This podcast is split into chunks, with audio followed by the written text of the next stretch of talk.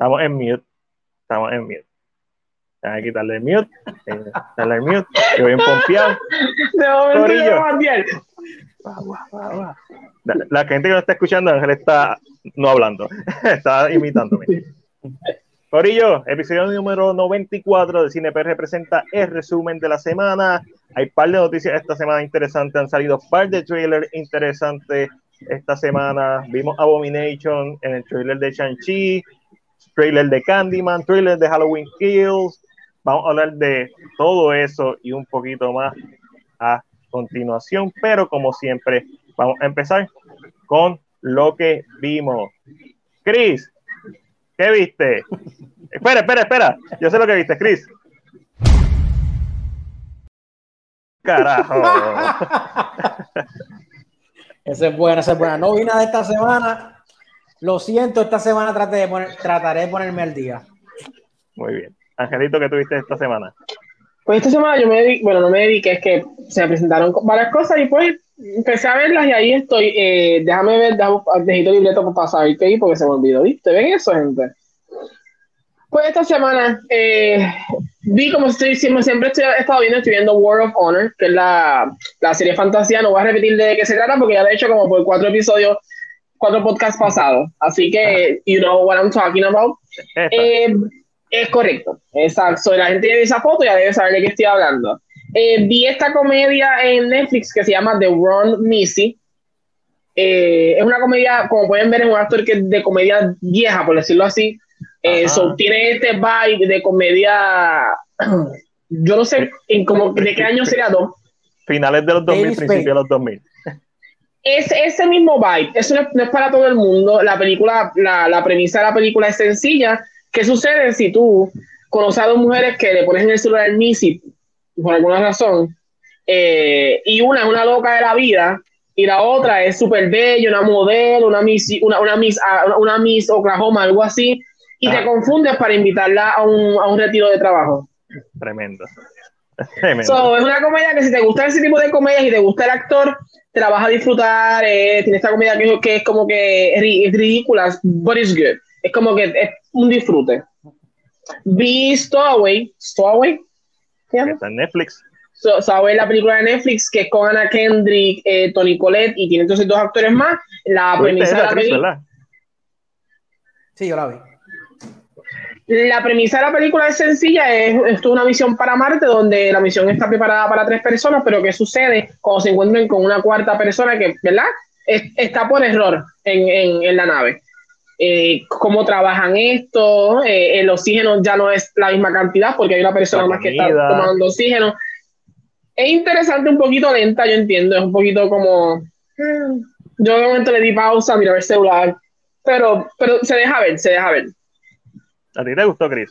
Si, no me, si mal no A mí me gustó. a mí- sí, a mí me gustó la película. Pero sí, es, eh, es medio lentita.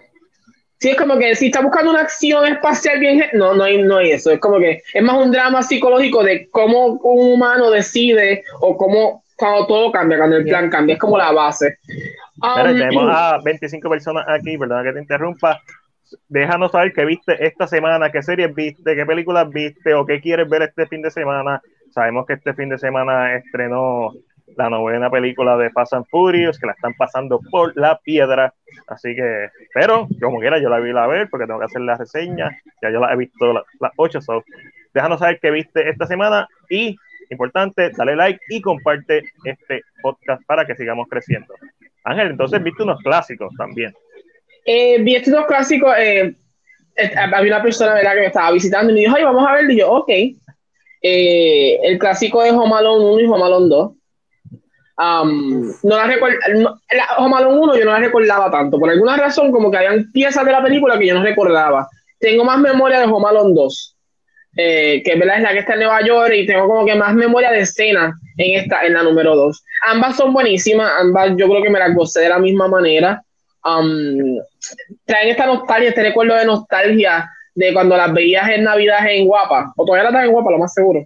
Lo más seguro, Eh. sin editar, papi. Mi pequeño Pero, angelito. ¿De qué, O mi de pobre qué angelito, año, de pobre angelito. Alone?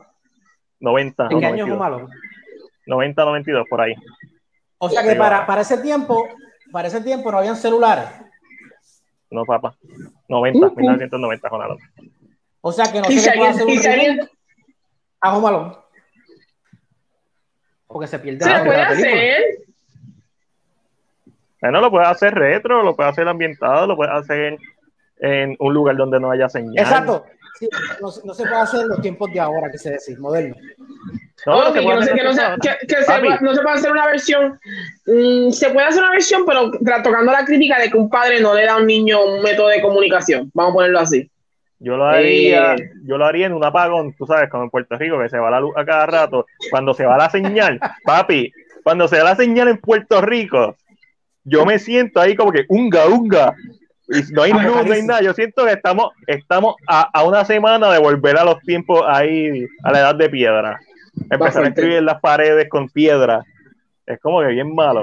Pero Jonalón, y, y, como- clásico, y- y buenísimo. señalita- señales de humo. Señales estoy de vivo, voz. estoy vivo. Papá, no, eso es muy avanzado. Ahí Si que, sale- uh, uh, Si sale un poquito, si sale blanco es que quiero. Si sale negro es que no tengo ganas hoy. wow, tremendo. ¿Qué más viste? Eh, y, lo- y antes voy a tocar Loki, que vi el episodio 3, pero como Matías lo vio, lo voy a dejar al final. Vi también el, también. el- Ay, yo vi, ¿verdad? Es muy cierto, yo terminé Luca, que es que la, la hablé de ella la semana pasada. Eh, vi Luca, terminé de ver Luca, específicamente, eso es lo que me, me, me, me- tendría que referir. Am, me gustó. Yo creo que el problema que está teniendo Luca ahora mismo, que verdad que es la, como la narrativa que estoy escuchando, es que Pixar nos mal acostumbró. Yo, siento, yo siento que Pixar nos malacostumbró a películas de adultos con colores o, o visuales bien para niños. Sí. Cuando llega Luca, que tú ves Luca en, en, en Disney Plus, se siente como una película de Pixar, por, por el todo, como está hecha la animación, pero es completamente para niños. Se siente, yo siento que es como tan, se siente simple Sea, en cómo está hecha. ayer yo estaba hablando con los muchachos y el problema con Luca es que es una película de Disney, no una película de Pixar. Tiene el vibe de una película, exactamente, una película que estaría hecha para Disney porque se enfoca a eso. Y yo como que yo estaba hablando con Ash, que está por ahí, eh, y, y yo se lo dije, a mí me gustó, ella, ella me mencionó que le encantó la película, pero es que yo creo que esta- yo iba con esta expectativa y creo que no sé si eso es error mío o es error o, o, o es tanto como ya ellos nos han acostumbrado. Y el mejor ejemplo que yo le pude dar a, a Ash es eh, A24. A24 nos ha acostumbrado a una calidad de película.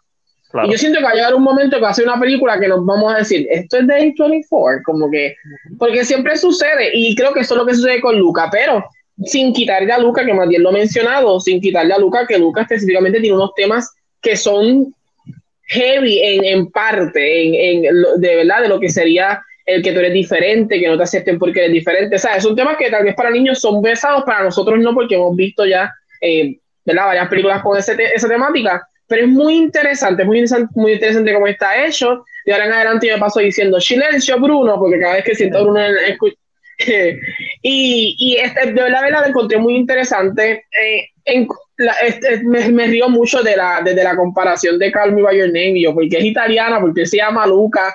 I mean, why? Why? Pero hay unos la vibes, pero soy yo. Hay un vibe. No, no, no. Hay un vibe. Hay un vibe. Porque Tal yo vez no- yo, uno como adulto ve cosas que dice, "Mm", porque la escena del tren, la escena del tren, literalmente tú sientes que es el mismo momento y tú, sí, wow.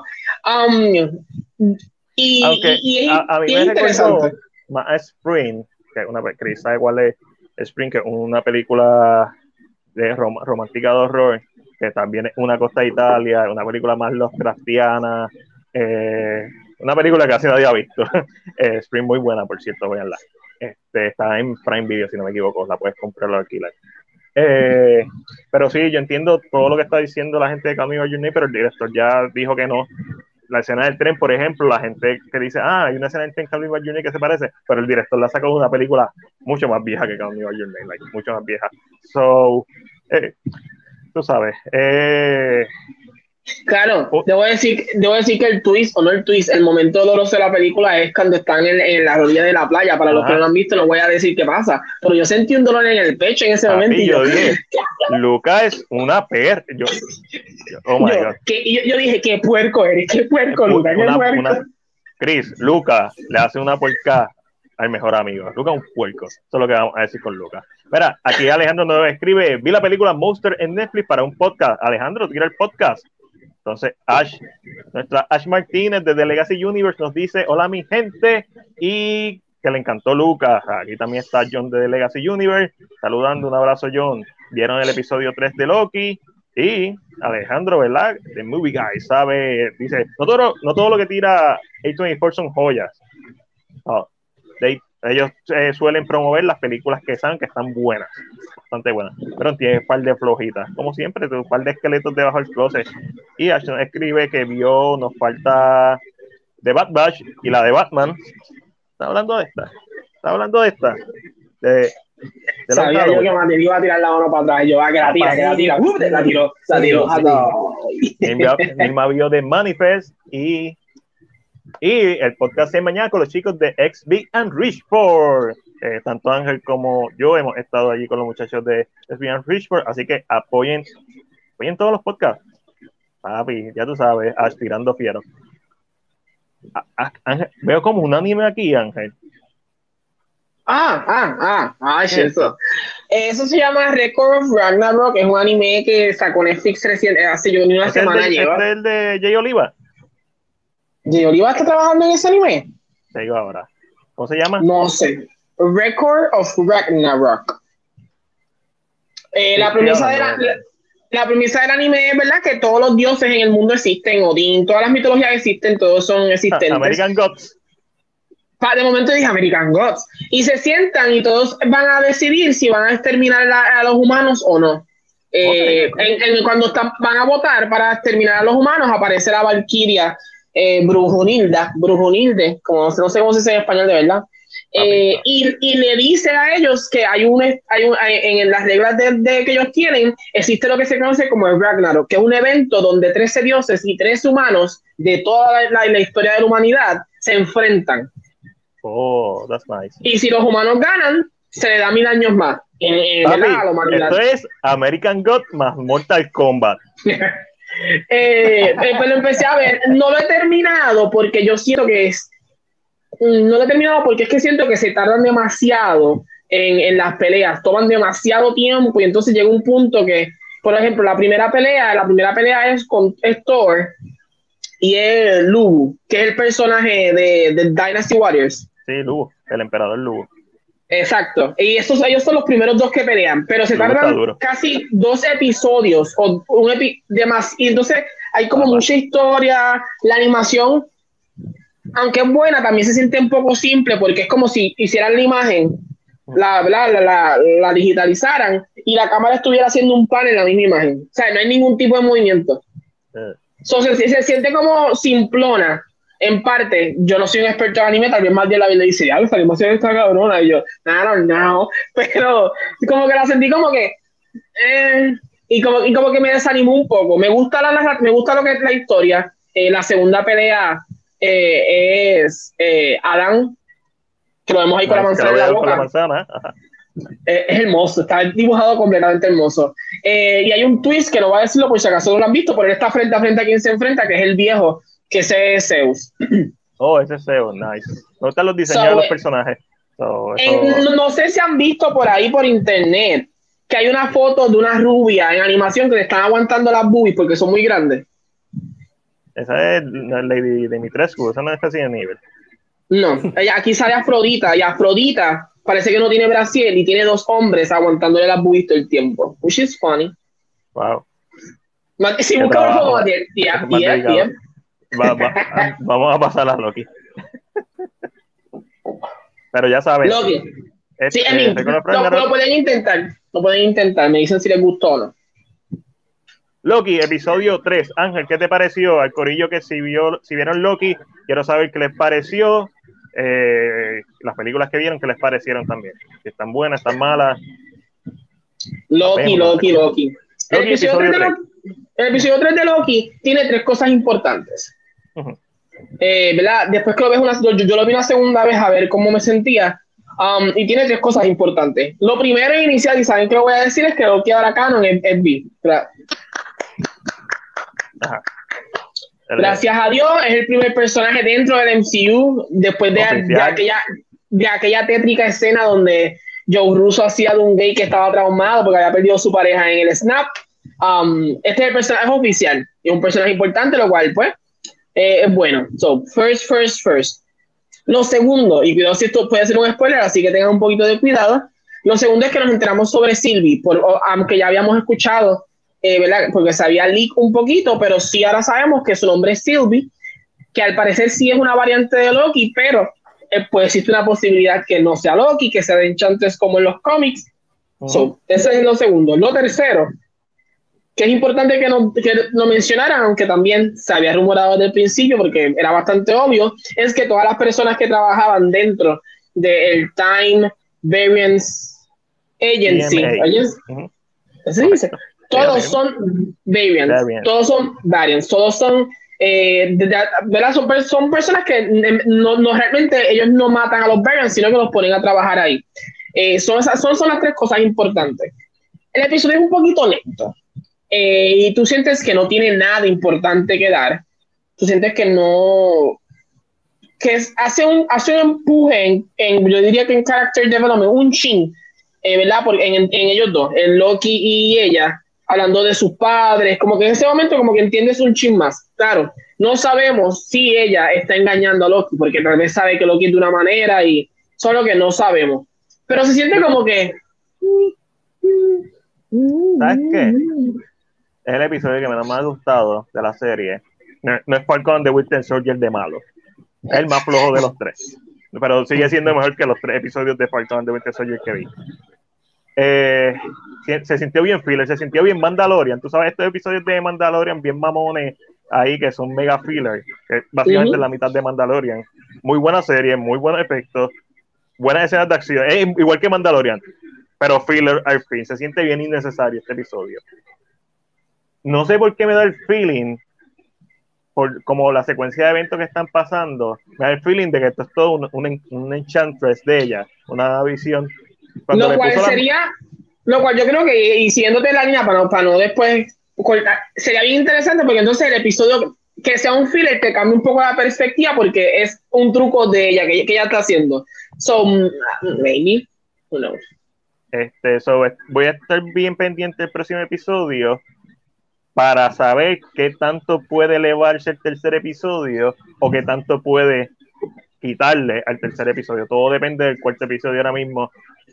Así, face value, a mí no me gustó. Súper largo, sí, muchas escenas de acción, sí, vimos muchos efectos visuales, los poderes de Loki, sí, bla, bla, bla, muy flashy. Nada importante narrativamente, más allá de lo que tú mencionaste, que eso se podía resolver en una escena de cinco minutos, ellos sentados misma, misma dinámica. So, lo que no me gustó fue, fue eso, que no, no lo sentí bien filler. Papi, cuando un episodio sí, es como, es como tú mencionas, es el 4 el que va a hacer todo esto. El 4 eh, va, va, el 4 es un episodio importante para mí ahora mismo. So, veremos a ver esto de esto de, esto de los miércoles me confundo un poco porque me levanto como azorado y yo es miércoles ah, ah. este so nada interesante I mean la siento bien predecible, eso sí. Loki la ha sentido más predecible que las otras. Eh, no se siente como. ¿Sabes qué no me gustó? Ahora que Ash mencionó que le gustó. A mí me gustó la dinámica en el episodio, la dinámica de Lady Loki y Loki me gustó. No la compro, la sentí bien forzada y muy rápida. Pero lo que no me gustó es que. ¿Dónde está Mobius? ¿Dónde está mi papi? ¿Tú crees, que sea, ¿tú, crees que sea quien lo salve de ese planeta? ay, probablemente, pero Sí, probablemente. Porque es que no este, tienen forma de salir. Si es una ilusión. Si es una, ilusión, claro. Claro, si, si no una ilusión, pues Mobius debería ser perfecto porque la, el arca donde ellos iban a ir, pues bye bye. Ah, lo que tiene, lo que tiene el poder de, del Time Stone, que puede ahora voy a echar las cosas para atrás. No, yo creo que eso no fue, yo creo que eso es como un tipo de, yo creo que eso ya lo hemos visto ya. Como un encantamiento, pero, sí, lo hemos visto, pero lo hemos visto con el Time Stone. ¿Dónde único hemos visto un.?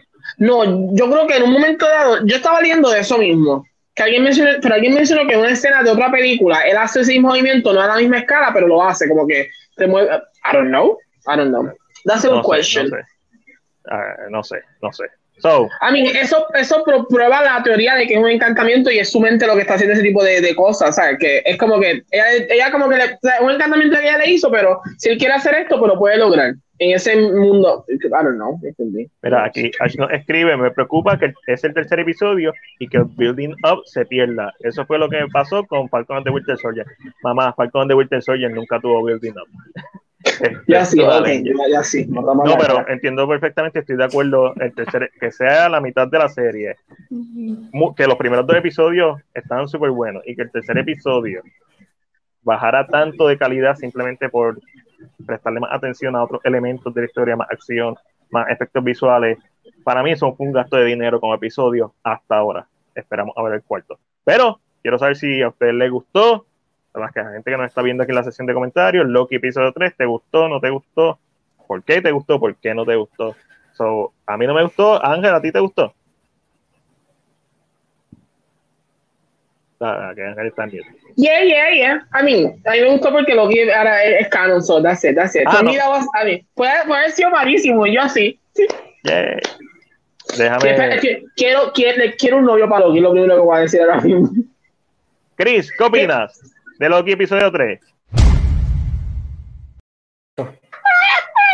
Ahí está, ahí No está la la opinión de Chris. Muy, muy válida. Muy válida. Pero es bueno, es Este, bueno que así me mantiene, me mantiene despierto porque pues sí, sí, sí. que- te pregunto, si fuéramos a ver una variante mujer de Loki, que no fuera ella, que no fuera Lady Loki, ¿te gustaría que fuera una actriz o que fuera Tom Hiddleston vestido de mujer? Me da lo mismo. Me da lo mismo. Porque hay algo Yo- en Sylvie que no es Loki. Ella no es Loki. ¿Ver- ¿Verdad que sí? Que no, No, se ella- siente, no se siente Loki. no se siente Loki. So, a lo mejor él, pero si es una mujer, me gustaría que fuera una mujer. O sea, una mujer, pero que, Sí, que se vea. Ese mismo carisma que tiene, él, porque Sylvie no lo tiene. Y a lo mejor el personaje no es culpa de la actriz, no me malinterpreten. Hay algo en Sí, el personaje ahora mismo, como él sonríe maliciosamente, ya no tiene eso. Ya tiene los, tendrá los poderes, tendrá el look, pero no tiene, no tiene, Que no es yo, Loki. que yo siento que Richard Grant es- va a ser un Loki viejo, porque es que se parece a Tom Hiddleston un poco. No sé, puede ser, puede ser. Me, me da la impresión, le estaba diciendo a Ash, así, entre paréntesis, que, ¿qué pasaría si en vez de ser Khan el que maneja el TVA, son tres Lokis de diferentes tiempos? Eso estaría duro. Eso estaría bien duro. Y por eso es que a ella no le gusta el nombre Loki. Se está, se está tratando de vengar. Eso estaría bien, bien duro. Mira, pues pasando a lo que yo vi, aprovechando que está en Disney Plus, dije, déjame ver este cortometraje, Burrow, que está súper chulito. O sea, si tienes Disney Plus y no viste este cortometraje, verlo. Está súper chulo. A mí me encantó. No voy a dar detalles del mismo. Chris, dime que la viste. no lo he visto. Vi los primeros 40 minutos. Está bien, esta, esta semana está, está caliente. Pues yo vi Fatherhood este, después de ver el Red Red Talk Table de Will Smith y Kevin Hart. Dije, coño, hay que ver Fatherhood. Y de verdad está bien buena. Este, una película que Netflix tiró muy, en un muy buen momento ¿verdad? durante el Día de los Padres. Eh, Kevin Hart expandiendo su range como actor. O sea, lo hemos visto haciendo muchas comedias con D-Rock, lo hemos visto explorar, o sea, estirando un poquito su range en The Upside, que es remake de. Intouchable, lo vimos un poquito estirando su range, y aquí vuelve a estirar un poquito más su range en un papel más dramático. La película está bien emotiva, bien buena, eh, de lo mejor que ha hecho Kevin Hart, de lo mejor que ha tirado Netflix este año, se las recomiendo. Y, a ver que no se me olvide, vi como Ángel vi Lucas, si quieren ver la reseña la pueden ver. Estoy viendo Attack on Titan, sigo viendo Attack on Titan, estoy por el episodio número, voy para el 14 ahora mismo, este, porque por ahí eh, regresan pronto los anime con Mac. Aquí les dejo el intro nuevo.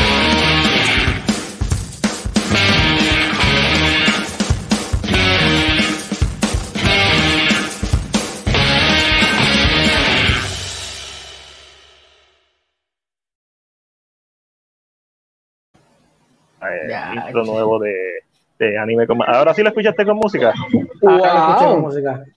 Wow, wow. Estoy, estoy, Ahí está. sorprendi- estoy, estoy sorprendido. Te pregunto, ¿estás Ah. dispuesto a ver la película de Attack on Titan live action? Yo la vi. ¿Ah, la viste? Sí. ¿No, ¿No te afecta cómo estás viendo el anime? No, porque no me acuerdo. Creo que la quité como a los, a los 15 minutos. Está bien mala. Está bien ¿En mala. serio tan está tan mala? Fue tan, fue Mala, tan buena que mala, no se mala. acuerda. Mala, mala, mala. Yo, Mala, yo he pero- escuchado como que cosas, I mean, yo he visto listas de las mejores live actions y aparece eso, por eso te pregunto. Pues eso es gente que no es cine PR, Ángel. Esa gente que no sabe lo que está hablando. Eso es gente. No, no, este, yo la, yo la empecé a ver y ma- está malita, está malita. Tú sabes, hay películas que tienen malos efectos visuales y tú se las perdonas porque sabes, ok, esta es una película con no tiene el mismo presupuesto que una película de Hollywood. Y hay películas que tú no las debes hacer si no tienes el presupuesto de Hollywood. Hasta con Titan es una de ellas. Es una, es una, ok. Es mucho CGI. Este, una película como Bleach, para mí funciona. Una película como Ronnie Kenshin, para mí funciona. Este, de seguro en esa lista que tuviste también está Dragon Ball Evolution. Eh, lo más No. seguro ahí, lo más seguro, en las menciones honoríficas. Está Gaitama, que me dijeron que es un, que me dijeron, alguien me dijo, no la veas si no conoces de anime. Fue lo que me, único que me dijeron. Diablo, ahí, bien, bien elitista. No la veas si no conoces del anime. No, porque Gaitama se relaja a todo, a todos los demás animes. O sea, se tira chistes, ejemplo, hablan de Yamcha cuando se muere. Se tiran chistes que si no conoces los demás animes, no te van a hacer ningún tipo de afecto. Eh, cab- Caballeros del. No ¿Tú sabes tanto. Chris, ¿tú sabes Yancha? ¿Sabes quién es Yancha? El de Dragon Ball Z. Ese mismo. Muy bien, Chris, muy bien. A mí, lo único que le puedo recomendar es ponga- eh, en YouTube pongan Gaitama eh, escena del baño y ya, just, just look at that. Just, yeah. Pues, ¿Por qué estás Ya. recomendando escenas del baño a la gente de anime? Porque, porque es una escena que están todos sentados y no hay papel de baño en los- ninguno de los cuatro cubículos. Tremendo. Mira, eh, wow. ¿Y qué Mira? Un, un hack, vi, un live hack. Vi Batman de Long Halloween, parte 1. Me la compré, la vi, la disfruté, me encantó. Estoy loco por ver la parte 2 que sale en octubre, si no me equivoco. Eh, está súper buena, teniendo en cuenta ¿verdad? que esto es media película, media historia, eh, un thriller neo-noir, slow burn. La animación me encanta, la dirección artística me encanta. Más que la animación, la dirección artística me encanta. Básicamente se desarrolla en los 30, no te lo dicen, pero los carros son de los 30, las armas son de los 30, eh, el cielo se ve como si fuera una película clásica en blanco y negro, este, pero una animación moderna, que es nuevo estilo. Hay partes de la animación que falla, eh, especialmente la continuidad y a veces las manos se ven raras, como que se ven desconectadas de los cuerpos cuando está simplemente mostrando el torso del personaje aquí como, como el personaje de Joker. Como de- y de momento imagínense la mano del Joker moviéndose de una forma rara y tú dices como que no, eh, esa mano no está conectada a ese cuerpo. So, cositas así pasan, pero la historia está súper buena, el twist que le dan a, a la novela gráfica, tú sabes, como en Gotham by Gaslight, Ángel. En Gotham by Gaslight, Ok. en el cómic, es alguien en específico. En The Long Halloween es alguien en específico. Y para que no sepa qué es The Long Halloween, The Long Halloween es una historia que se desarrolla durante el primer y segundo año de Bruce Wayne como Batman. Básicamente esto ocurre después del famoso cómic Year One, en donde Batman tiene que investigar su primer caso como detective. Porque, y se tiene que preparar porque nunca había, básicamente nunca le había pasado esto. Él se había enfrentado a mafiosos, sí, había metido a Arkham por primera vez a la mayoría de, de su Rock Gallery, pero todavía no se habían escapado. So, es la primera vez que Batman se enfrenta a un asesino en serie, que es el Holiday eh, Killer. Este Holiday Killer solamente mata en fechas de fiestas festivas, empezando en Halloween, después de Halloween Thanksgiving, después de Thanksgiving en Navidad, después de Navidad en Año Nuevo, y así sucesivamente va matando gente. Y se llama The Long Halloween porque la historia se desarrolla en un año. Y debatiblemente se considera el primer gran fracaso en la historia en, que Batman tiene, porque este es un caso que nunca logra resolver 100%. So, esta primera parte del cómic, pues vemos esos primeros eh, cuatro asesinatos, o sea, los que eh, Halloween, Thanksgiving, eh, Navidad y Año Nuevo, y también vemos, este, básicamente, The Dark Knight, la película que todo el mundo ama de Batman, Dark Knight 2008, es, sacó de esta película. Porque esta, eh, o mejor dicho, sacó de este cómic, porque este cómic es la primera vez que Harvey Dent, James Gordon y Batman trabajan en equipo. Este cómic tiene muchas cosas que cuando tú lo ves, tú vas a decir, ah, The Dark Knight. Y es de ahí donde sacaron muchas escenas, la escena del dinero en llamas sale de este cómic. Hay muchas, muchas cosas. Y de hecho, me enteré, y esto cojanlo con una pizca de sal, que originalmente esta película ya se había grabado hace dos años atrás. Fue grabada hace dos años atrás y Warner Bros. la puso en hold porque Matt Reeves originalmente iba a hacer una adaptación fiel de, de Long Halloween con The Batman. Iba a hacer una adaptación fiel de, de Long Halloween. So, la aguantaron porque si la vamos a tirar live action, ¿para qué vamos a tirar la animada? Y eventualmente, pues cuando Matt Reeves empezó a evolucionar el proceso y la convirtió en una película original, entonces ahí fue que dijeron como que, ah, pues está bien, le dieron luz verde para que la sacaran. Pero cuando tú ves los trailers y lees la sinopsis de, de The Batman de Matt Reeves, se nota que es una copia de The Long Halloween. Una, o inspirada en The Long Halloween, mejor dicho. Bien brutal. So, véala, se la recomiendo, me gustó un montón. Así que con eso y terminamos. si eres fanático de los cómics, lo puedes comprar por $14.99 en Amazon. Está baratísimo. Tengo que buscar el hardcover porque Ay, sí, yo, yo, odio el, yo odio el paperback, yes. sí. Lo que es Amazon, Amazon no tiene paperback, just in case, just in case. lo, lo que es Year One, The Long Halloween, Dark Victory, que es la secuela de The Long Halloween, lo que es Nightfall, The Dark Knight Rises. Esos cinco cómics son como tan esenciales en lo que es el mito moderno de Batman. Eh, que todo el mundo, Hodge, en mi caso, que a mí me encanta Hodge, son como que cómics. Eh, Eres fanático de. Batman, debes tenerlo. De- debes conocerlo y, y después tenerlo, eventualmente. Mira, y con eso pasamos a, a lo comprar o lo vende. Vamos a hablar de las noticias más importantes esta semana, Chris. Dale, te doy las primeras dos. No, cogiste desprevenido, chacho. No, no, pero que- ya estoy, estoy atento, estoy atento hoy. Eh, Dune atrasada nuevamente Lo eh, vendo. por tres semanas. El filme que estaba pautado para estrenar el 1 de octubre, ahora estrenará el 22.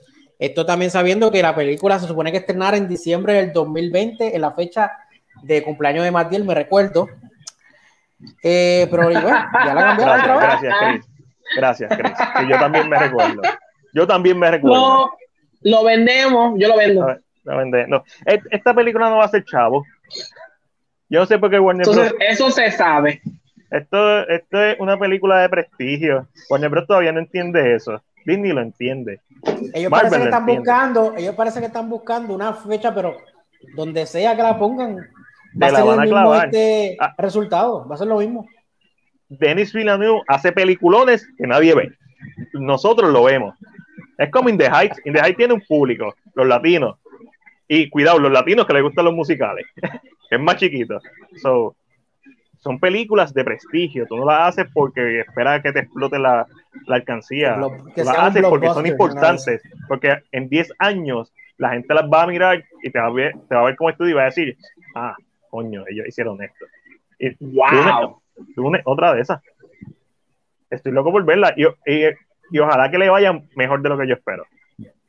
La película va a estrenar el mismo día que The French Dispatch, que también es, por, es que la protagoniza también Timothy Chalamet, o sea, va a tener dos películas estrenando el mismo día. Eso un- uno de los dos se raja. Y como, y como lo estamos viendo, es posible que Warner Bros. se raje. Uno de los dos se, uno, se va a quitar. Eso. That's kind of possible. Sí, y The French Dispatch. ¿Qué es eso? Otra más que pues que como lo que tú Que- dijiste, que es de que Wes, de- esa es de, de Wes Anderson, lo mismo, hace películas que nadie ve me Exacto. y son buenas, Nosotros, son buenas, las- películas buenas. nosotros las vemos, pero el público general no las ve, esa es la realidad, le gusta o no le gusta, es, es lamentable porque son peliculones, pero sí, todo el mundo lo vende, todo el mundo que sabe de cine, ah, me atrasaron de una otra vez, vamos a venderlo por el carajo. El- lo próximo, Chris, yo lo compro, adelante, dime qué es lo próximo.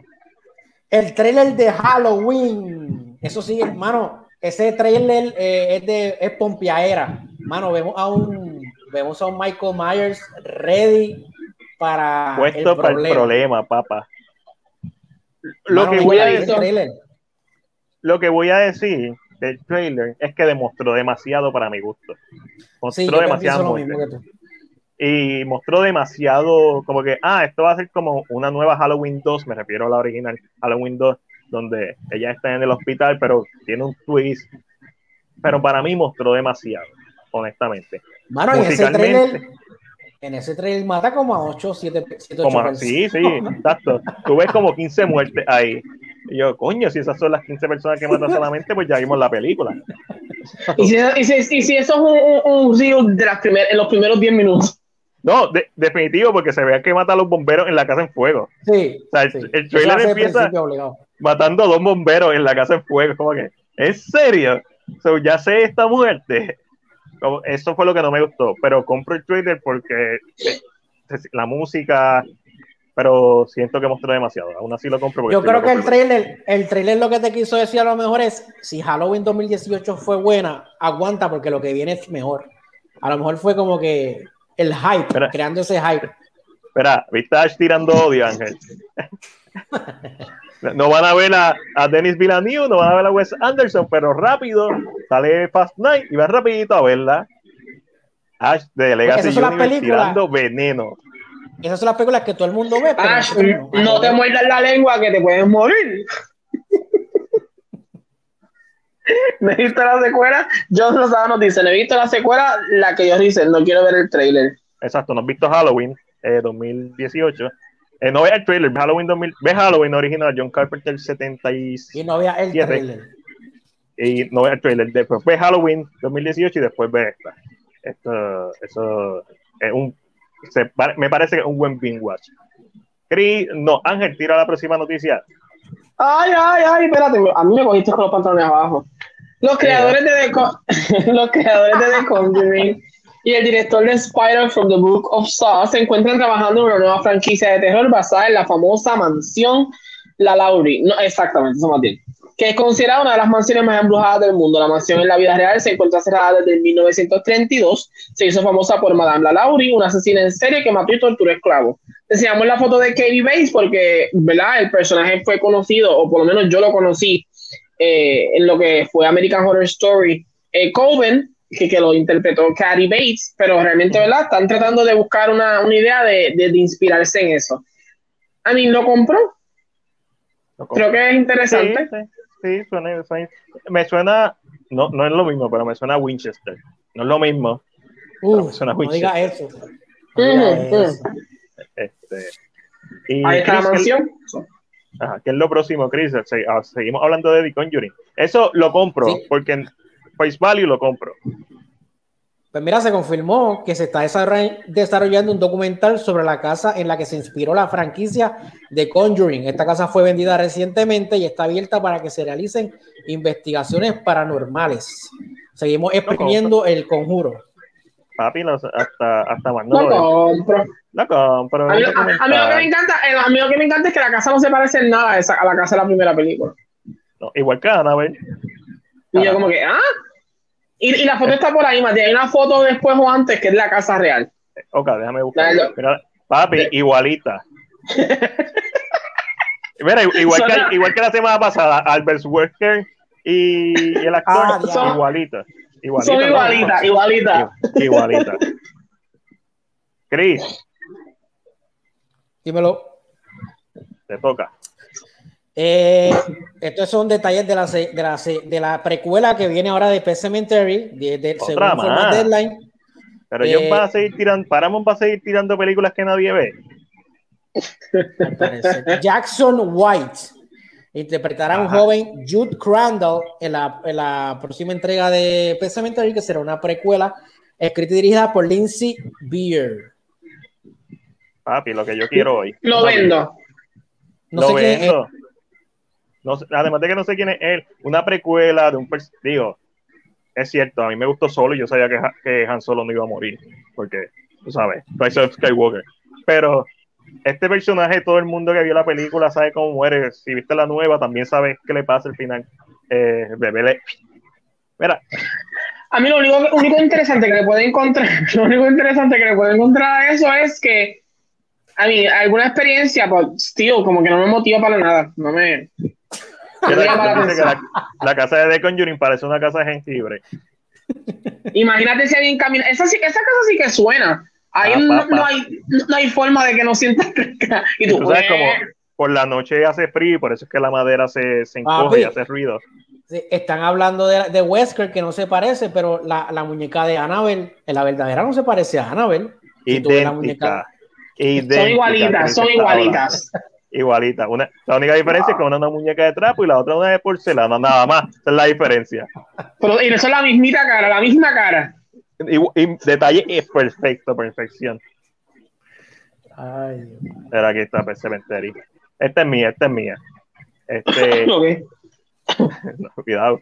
Ahorita ahorita te cogí con los pantalones abajo, ahora te ahogaste, que está, Ahora se lo está, está, está pasando. Mira, la animación Mortal Kombat Legends Battle for the Realm eh, se revela la portada y el título, que es Battle for the Realm, que va a ser la secuela de Mortal Kombat Legends Scorpion's Revenge, donde vamos a continuar viendo en una versión animada la historia de Mortal Kombat. Y ¿verdad? por esta portada, pues vemos a Liu Kang como protagonista, vemos a Sub-Zero, el hermano, no, a- a- no es Bihan, Bihan es el malo, el otro, no me sé el nombre del otro. So, cool, lo compro porque es Mortal Kombat. Y a mí no me encantó Scorpion Revenge, creo que fue, creo que tenía más potencial del que, del que So, vimos, entonces, esto, esto, esto es una continuidad. Sí, es, es una secuela. Secu- Porque la primera es, es Mortal Kombat 1 y aquí vamos a estar viendo lo que pasa básicamente en Mortal Kombat 2. O, hoy, o So, hacen una fusión. Van a volver a hacer lo mismo que hicieron con la Mortal Kombat Live Action. Nos van a presentar una mejor historia, una segunda historia, una mejor segunda historia. Y cuando veamos otra vez la segunda parte de Mortal Kombat, vamos a decir, hubiera sido como la, animada, la segunda parte animada. Normal, probablemente. Mira, aquí yo no escribe mano, es como todo negocio. Si el budget es de un millón y hace tres millones, éxito. Así los críticos. No, papá, yo soy crítico. No la vi, no la vi. Este, no, no, es que sí, eh, históricamente las películas de horror desde 1940, y cuidado que sí antes, pero especialmente desde 1940, que es cuando el género de B-movie, sí los críticos, pero los críticos saben con cojones, es este, que son las B-movie que empiezan con películas como Cat People, eh, a surgir, son películas de poco presupuesto que se consideran B-movies porque antes cuando tiraban películas a veces tiraban como un double featuring y la B-movie era la segunda, como que la más, la más mierda de las dos películas. So, películas eh, B-movie empezaron a hacer un montón de chavos porque no costaba mucho hacer y siempre han generado mucha audien- audiencia, esa es la realidad. Y siempre el género horror es un género rentable. Eso normalmente siempre va a pegar. Sí, están las que están directo a DVD o directo a streaming, que son una leña. Pero esta película, eh, especialmente Cemetery, la última que tiraron, voy a buscar más información porque me parece que no fue muy exitosa. Y tienes que tomar en cuenta el gasto, sí, costó un millón, pero normalmente cuando tú promocionas una película gastas el doble de lo de la producción. So, cogiendo tu ejemplo, costó un millón, el doble de, de uno es dos, pues realmente un millón en producción, dos millones en, en marketing, ganó tres millones, llegaste a break even, eso es el negocio. En base, en base a tu mismo ejemplo. Pero vamos, voy a buscar los números reales mientras los chicos siguen. Yo voy, a hacer- yo voy a leer un poco más de los comentarios. John nos dice, volvemos con F9. Esa- pero esa hace chavo. Eso hace dinero por encima de lo que tiene que hacer. Es- no, no sorprende. Lamentable, Eh, pero cierto. Ash, no- Ash Martínez nos dice, lo compro, me encantó MK Legends. John Rosado nos dice que compra la noticia. Nadie. Ash nos dice, John tiene un cambio porque Scorpion no puede salir. Eh, Glory nos dice, compro cualquier cosa que sea Mortal Kombat. Y Ese, ese se es el problema. Yo también lo compro. compro. Por más que no me guste, es como Predator, Alien. No, se ve bien mierda, pero estoy ahí cuando el primer día voy, "Yeah, estoy viendo otra película de, de Mortal Kombat en este caso. Mira, el presupuesto para Cemetery fue 21 millones y tuvo una ganancia total de 113.1 millón. Así que Ya, está, y, está y sí, presupuesto. se, se convirtió, o sea, se convirtió un chin, ya, hizo, hizo suficiente dinero para poder hacer Sí. una segunda. Sí, vamos a, volvemos a lo mismo, aplicando que se gastó el doble de lo que costó hacerla en marketing, estamos hablando de 42 millones, lo que hace un, un total de budget de 63 millones de dólares, hubo ganancia. En este caso, pues, amerita. Aunque cabe recordar que se había dicho que iban a hacer otro nuevo remake de Pet Cemetery. Y no sabemos si esto lo cambiaron para que fuera una precuela o es que también está en desarrollo otro nuevo remake con los mismos escritores de, de la Pet Cemetery que salió en el 2018. por, eso es, por eso es que estoy tan... se, fue Chris. Sí, se fue Chris. Eso tú sabes, la gente de Ponce, ellos hacen lo que da la gana. Este... Pero, estoy tan, como que, como que no, no, no, no, no me convence esto, no me, nada que tenga que ver con Cemetery me convence en este momento. Ángel, vete para la próxima. Nos revelan el nuevo título de la próxima entrega de Transformers y se llamará Rise of the Beast. Steven Capo Jr., realizador de Creed 2, será el director de esta película, será una vuelta a los años 90, introduciendo los máximos, los Predacons y los terror, Terrorcons en la batalla existente entre los Autobots y los Decepticons. Eso quiere decir que estamos viendo una precuela. Este, este John es un tráfala que ni la ha visto las de Pet. Wow, wow, ni siquiera la original, wow. Yo he visto la original solamente. Yo, la, yo... la tengo, yo tengo la original, yo me compré la original.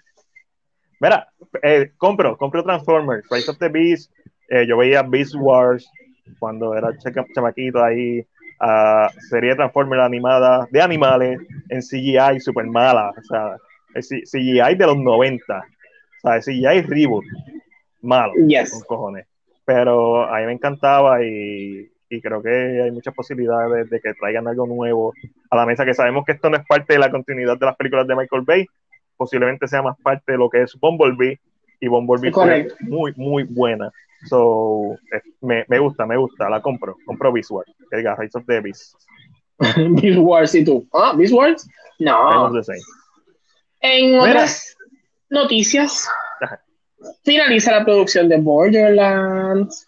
Por fin, ya sabíamos que se habían, ¿verdad? Ya habíamos visto que se habían tirado imágenes de los personajes en silueta, pero Eli Roth, el director, famoso por Cabin Fever, Hostel, pues oficialmente puso una foto de del robot que la voz hace Jack Black, que yo le voy a llamar el robot Tupac, este, porque why not, no se llama Tupac, pero le voy a llamar Tupac, Tupac. It's a rap. It's a rap.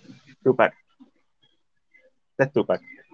Tupac. Se, se llama Claptrap o algo así, pero. Sí, yo sí. A mí, yo no juego Borderlands, así que si un jugador de Borderlands aquí con nosotros, por favor, déjenos saber. José no está hoy, no, no lo tenemos para que nos dé un, un, un fact check.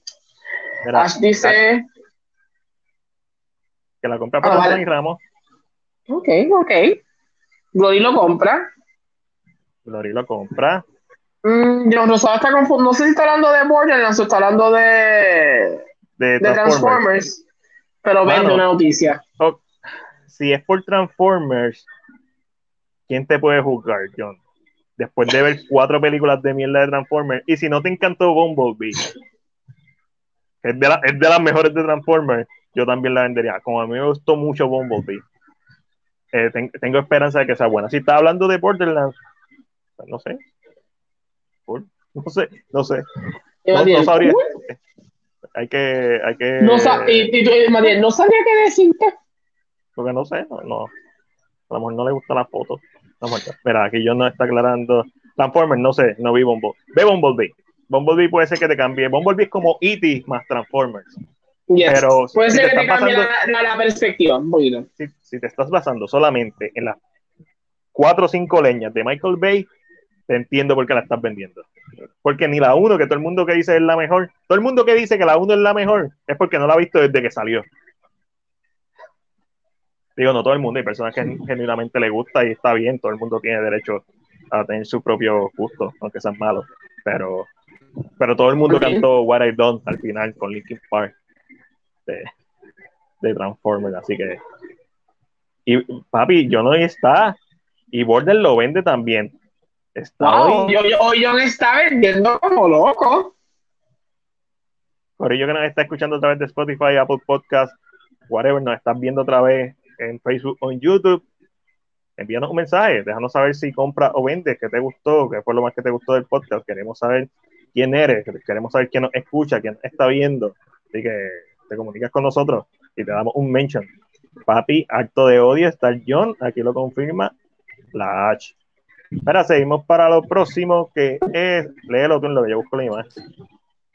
Según informa Deadline, fuentes aseguran que la actriz Rachel Stegler ha sido escogida para interpretar a Snow White en la versión de action que prepara el estudio Disney.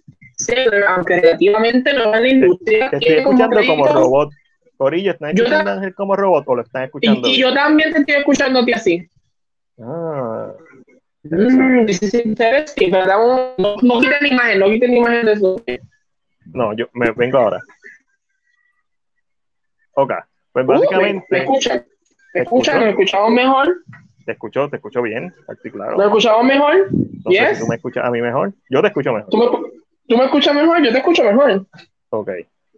Mira, eh, pues básicamente lo que Ángel está diciendo es que, eh, según informa Deadline, ¡eh! ¡Ven! Correcto. Glory me está diciendo que solo eres tú, Ángel.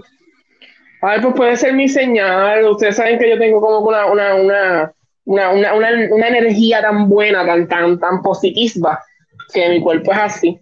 Me imagino. Pero, me, pero, Glory, pero Glory, ¿me escuchan bien ahora? La pregunta es, ¿me escuchan bien yo ahora? te escucho bien ahora. Yo te, por lo menos yo So, te enti- entiendo que nos debemos escuchar bien los dos. Correcto. ¿Ya están bien? ¿Ya estamos bien? Ok, ya, ya. ya. Exacto, Yo no la noticia. Ángel. Ahora sí. Ok, vamos, a zumbar la noticia, la voy a leer nuevamente. Dice, según informa Deadline, fuentes aseguran que la actriz Rachel Stegler ha sido escogida para interpretar a Snow White en la versión live action que prepara el estudio Disney. Stegler, aunque relativamente nueva a la industria, tiene como créditos el remake de West Side Story y también será parte de la secuela Shazam, Fury of the Gods. Esta nueva adaptación será dirigida por Mark Webb con Mark Platt de productor. Papá, lo compro. Yo lo compro. compras o lo vende? El Uy, casting está de vuelta. de Snow White. Mano, se me fue la luz. Es Ponce, Ah. Chris, te he dicho. Sal- salte de ahí. No sé de qué están hablando. Se me fue la luz. En, Pon- en Ponce todavía hay cementerios como los de Pet Cemetery. Salte de ahí. Estamos hablando Chris, del está- casting de Snow White. De Snow White, exacto. Ah, lo compro. La muchachita va- aparentemente va a salir en, en Shazam, West Side Story, va a ser de Snow White y obviamente si hubieran si hubiéramos puesto esta imagen no lo hubieran criticado. Pero creo que pusimos esta. Claro, porque es que, que claro, vamos a, vamos a ser realistas, hay que poner la que es, porque nosotros sabemos que la controversia siempre va a dejar palabrita. Yo no estoy para, yo no estoy para que la Ah. gente diga, ay, qué linda se parece tanto. Porque ahí está, ahí, está en- cara. ahí, está, en- ahí está en blanco y negro, claro que la gente no le va a molestar si no le está viendo el Ah, The pero Wesker, The Wesker Effect. de Wesker Effect. Papá, de Wesker Effect. Wow. I mean, volvemos otra vez, volvemos a la misma narrativa. Yo sabía que para subir, yo subí esa noticia, mi gente. So, yo sabía exactamente qué iba a suceder tan pronto yo subiera la noticia. Yo tenía mucho conocimiento. Así que a mí no me molesta específicamente. eh, esto no me molesta para nada. Eh, yo había subido una foto donde era Snow White y, hasta, y era una, una foto específicamente de, ah, de, ¿cómo diría yo? Es una foto de, de West Side Story y se ve mucho más blanca en, West- en la foto de West Side Story. Um, pero, pero nada, a mí no me molesta. Eh, la gente, yo leí un comentario que es simple y decía, Disney está haciendo películas para la generación nueva, no para la generación que ya vio Snow White Ya, hace sí. mucho tiempo. Y así ¿Quién sencillo se puede explicar. ¿quién- ¿Quién carajo vio Snow White cuando salió en el cine? Gracias, gracias. Nadie, O sea, nadie. Mi abuela de 85 años, 86 años. O sea, sin quitarle, ¿verdad? Eso fue para su época, sin quitarle ningún tipo de valor a estas personas. Pero claramente, las películas que está haciendo Disney son para la audiencia joven, la audiencia nueva. Por eso Y no solo eso. Voy con a decir algo nuevos. más. Voy a decir algo más sobre el tema. La gente está hablando shit porque a Snow White, el personaje en Disney, el personaje, el Mirangrid, la sacaron porque no era popular. Más popular es la villana de Snow White que Claro. ella misma. So, eh, esto, esto es gente que se monta en Más en popular este- que los siete enanos. la verdad. So, este, este es más guau que la gente se monta de que, ay, que no, eh, no, que ella, que, uh, uh, uh, uh, uh, uh, mamá, porque soy tan. Ah. I get so fucking mad. Y pasó, y vamos a hablar ahorita de la sirenita porque hay unas fotos nuevas de la sirenita. So, me molesta, o sea.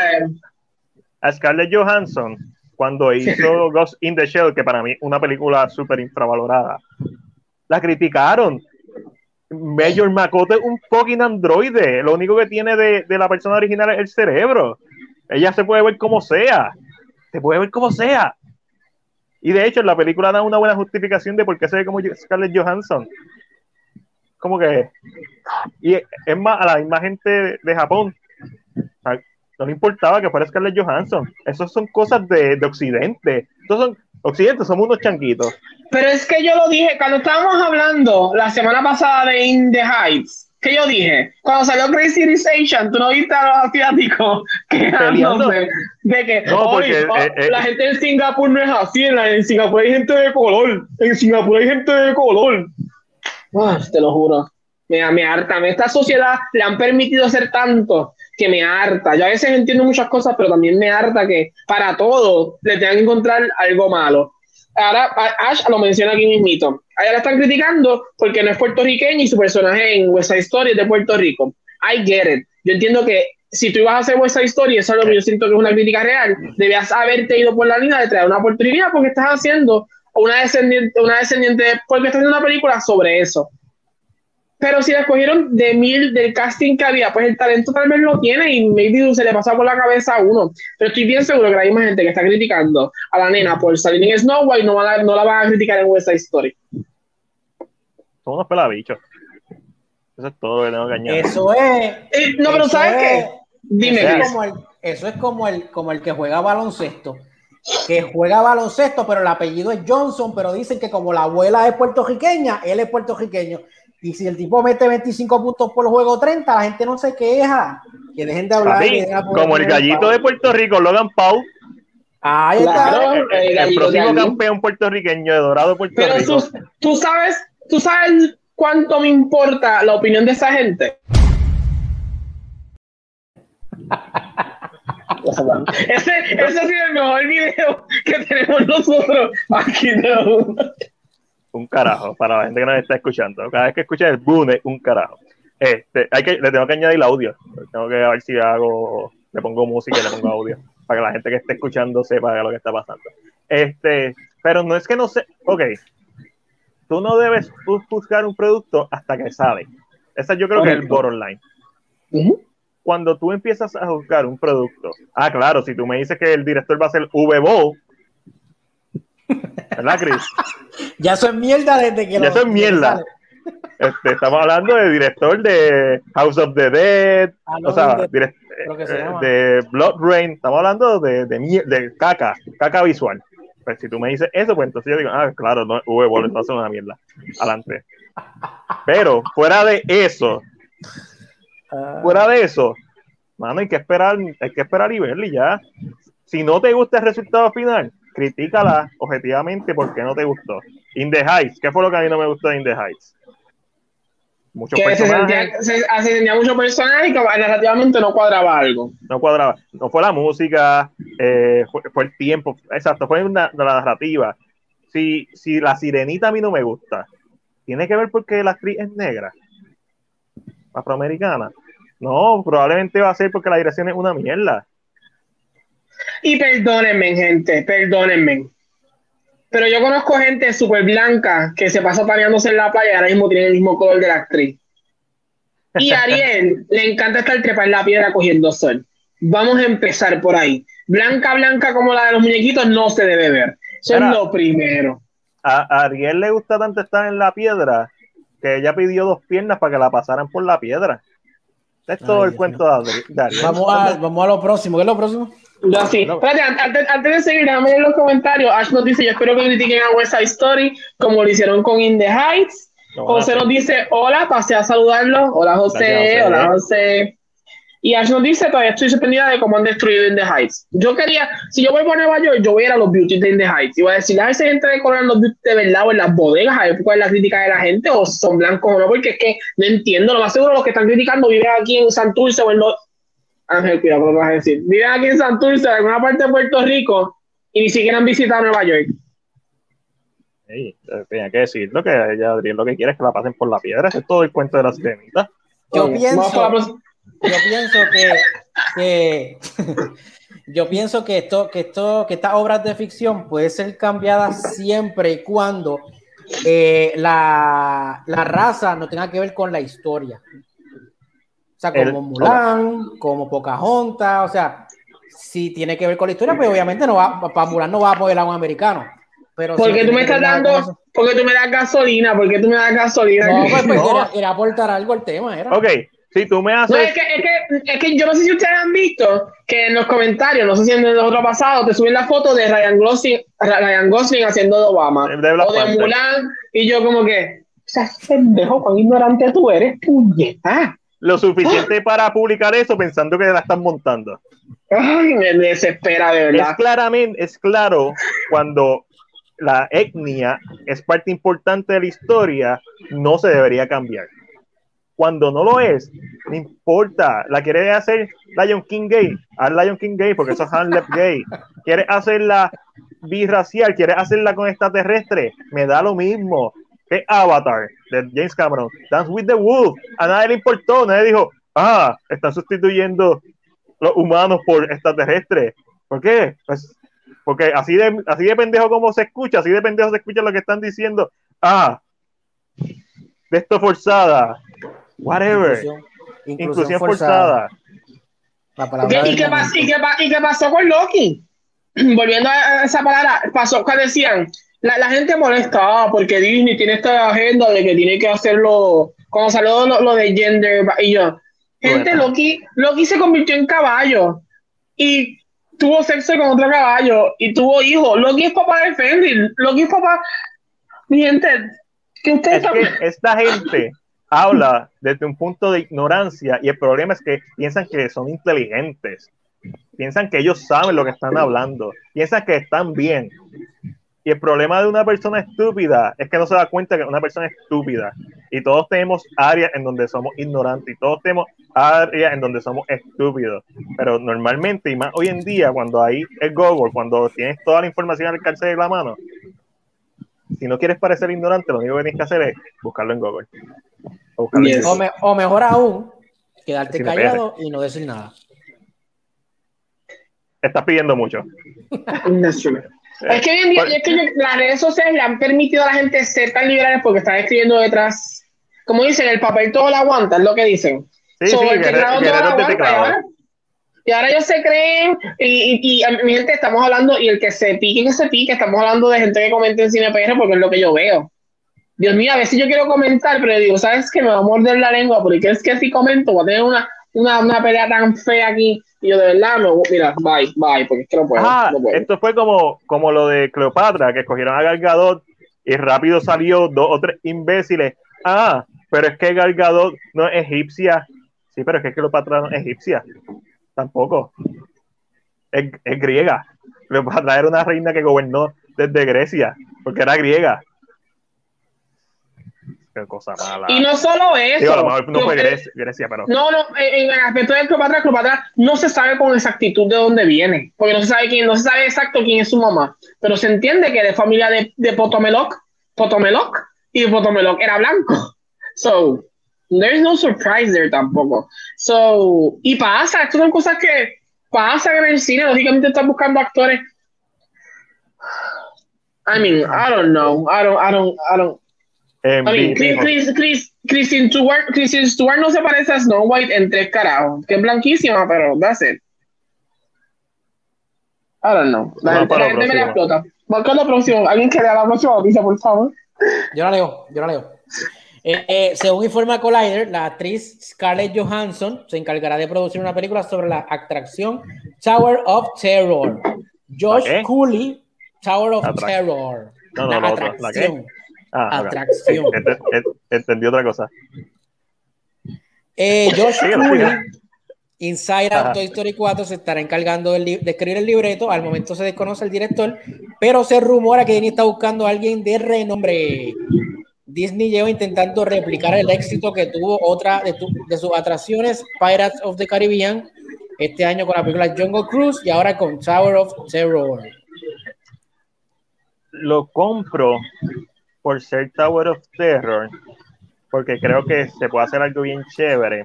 Yes, Ah, es, pero- es un tema que es fácil de, yo creo que de adaptar. Sí, lo que me la explota es que sé que Disney se va a ir por el lado friendly. Se va a ir como con la película de Jack Black y esta caballota, este, Kate Blanchett, que es la otra, la de los relojes en la pared, o Haunted Mansion. Yes. Se va, se va a ir por esa línea más friendly y siento que eso, sí, obviamente, Disney está yendo a un público bien específico. So, me la explota que no utilicen la atracción para el público que realmente puede llegar. Porque No, Pirates no, Caribbean ¿No, es ¿no crees que PG-13, pero hagan PG, ¿No crees que le hagan PG-13? eso es lo que me preocupa. Que aunque la hagan PG-13, no, tonalmente y temáticamente, no la hagan, no tengan los cojones de hacerla, de sacarle el provecho que merece.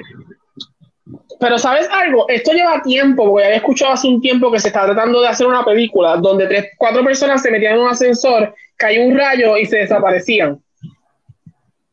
Eso suena como lleva- 15 series que hemos visto, de Manny, Pero, los, a mí, los- pero, los tres. li- pero li- literalmente Devil, Devil. está muy, este, este está, está muy en mi idea, claro, kind of. A mí no So- me gusta, a mí no me gusta esto. A mí no me gusta esto y eso es ¿Por qué inclusión no te gusta? forzada. Porque es inclusión forzada. Porque Scarlett Johansson no es un ascensor. Traemos un ascensor de verdad. ¡Wow! ¡Wow!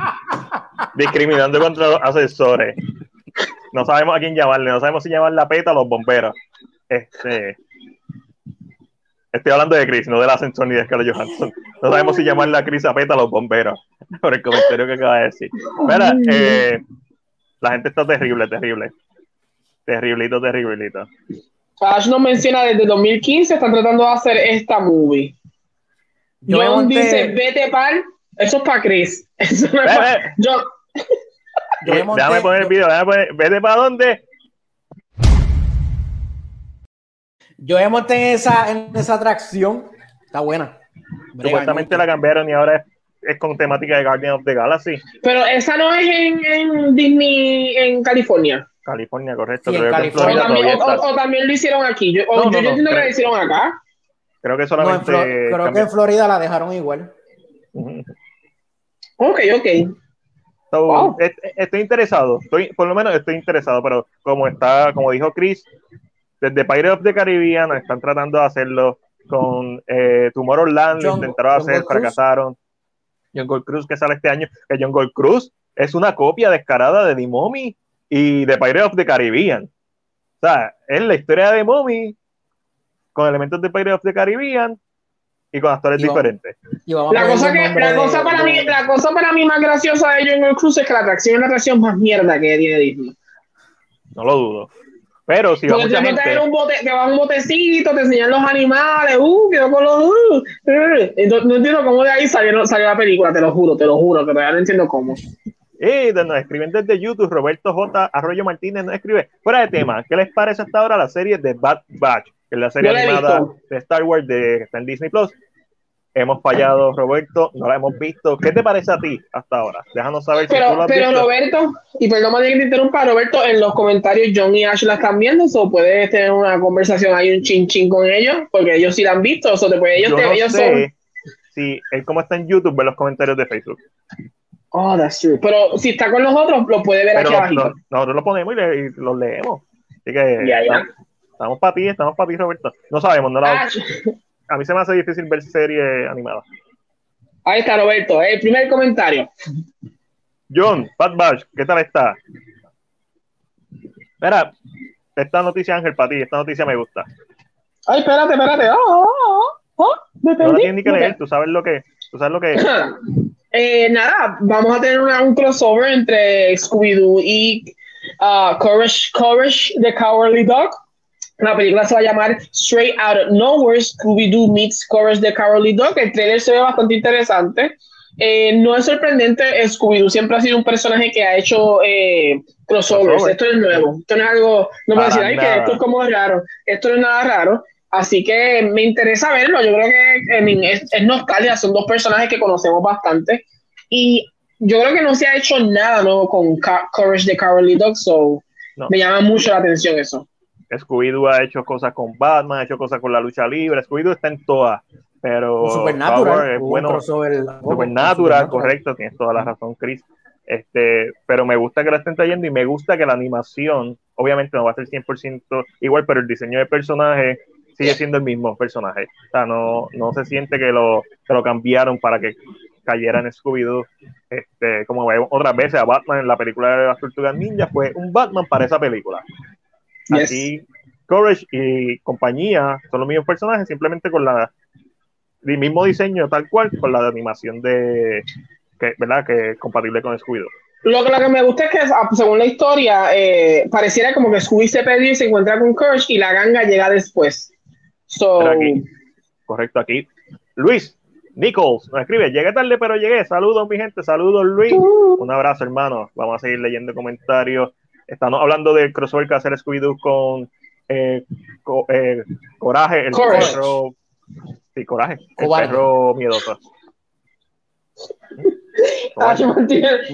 Martínez dice, pero Cobarde, o miedoso eh, las dos yo creo que se pueden, se pueden traducir de las dos maneras.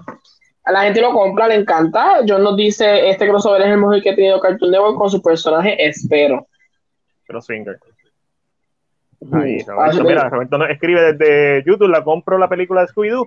Me está raro que se hayan tardado tanto en hacer un crossover de este índole, considerando que son del mismo universo. Me encanta la idea. Y básicamente el mismo estereotipo de personajes, dos perros cobardes. Este. Eso, sí, es verdad, se tardaron mucho. Es como una de estas ideas que hasta que uno no, no lo anuncia, uno dice, coño, Joker. Ah, va a hacer una película de Joker. ¿Para qué? ¿Va a ser Joaquín Phoenix? ¡Oh! ¡Oh! De momento suena Oh. interesante. Igual, una, ah, va a ser una, un nuevo, que Scooby-Doo va a hacer un nuevo crossover. ¿Para qué? Va a ser con Coraje, el perro cobarde. Ah, makes sense. Ash, contestándote lo que estás diciendo después del comentario que puso más bien, va a salir Muriel y va a salir el viejito, van a salir ambos. Porque el tra- sí, no sé si quiera ver el trailer, pero ambos se ven en el trailer. Exacto. Sí, sí, salen. So, van a salir, van a salir. Sí, sí, sí, salen, salen. Eh, Ángel, esta noticia es tuya. Uy, uy, uy, espérate. Vale, pero avísame de momento que me coge así como. El actor Brendan Fraser, conocido por The Mummy y George of the Jungle, y su cambio físico radical para su propio filme titulado The Whale, que dirige a Darren Aronofsky. Eh, esto, fue, caballito. el- esto fue una premiere. Ahora mismo el nombre de la película se me fue, pero él estuvo una película con, con Benicio del Toro y hay otro actor. ¿Quién es el otro actor? ¿Alguien se recuerda el nombre del otro actor? No sé. Hay una película, hay una película que va a salir recientemente, yo, yo, si no me equivoco, esto es en el Tribeca, donde él está ahora mismo, esa foto. Y el cambio físico pues fue sorprendente porque él no estaba en ese peso. Estaba él gordo, estaba, estaba Él estaba, exacto.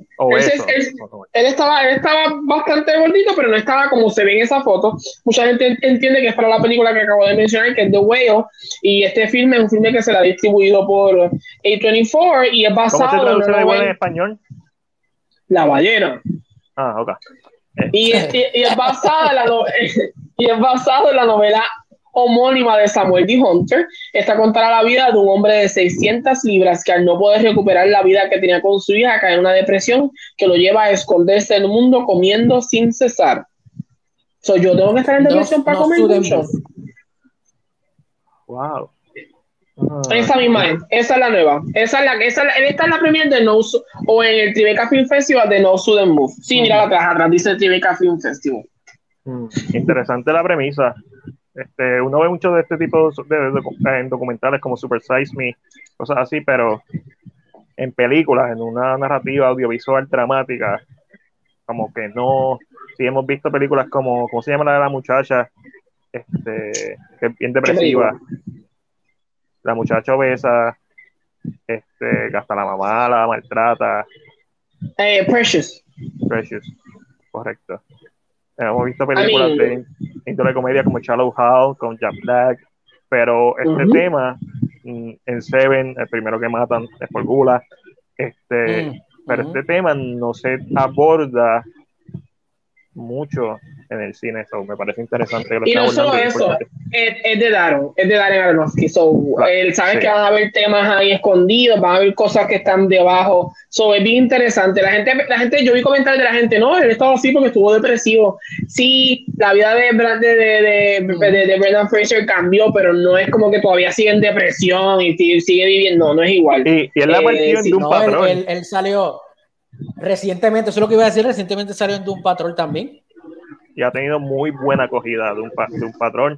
Este, so, pero obviamente en Doom Patrol es un personaje que no se le ve la cara. So, entiendo lo que por donde por la línea que va Ash, como que más reconocimiento porque Brendan Fraser era uno de estos actores que era uno de los papis y dos de Pero no los que solo eso, yo siento también que tiene que ver mucho con que la gente, en parte, no sé, yo siento que la gente se ha estoqueado un poquito en esa narrativa y yo siento que hace, hace un año, dos años atrás, la gente ha dado mucho apoyo a Brendan Fraser y ha cambiado mucho su rumbo. Mm. Pero la gente todavía se, queda, se mantiene como que en esta misma narrativa, eh, ¿verdad? Lo que le pasó. Y porque yo le voy a decir que yo llegué a ver esta misma foto diciendo el actor es irreconocible después de lo que le ha pasado.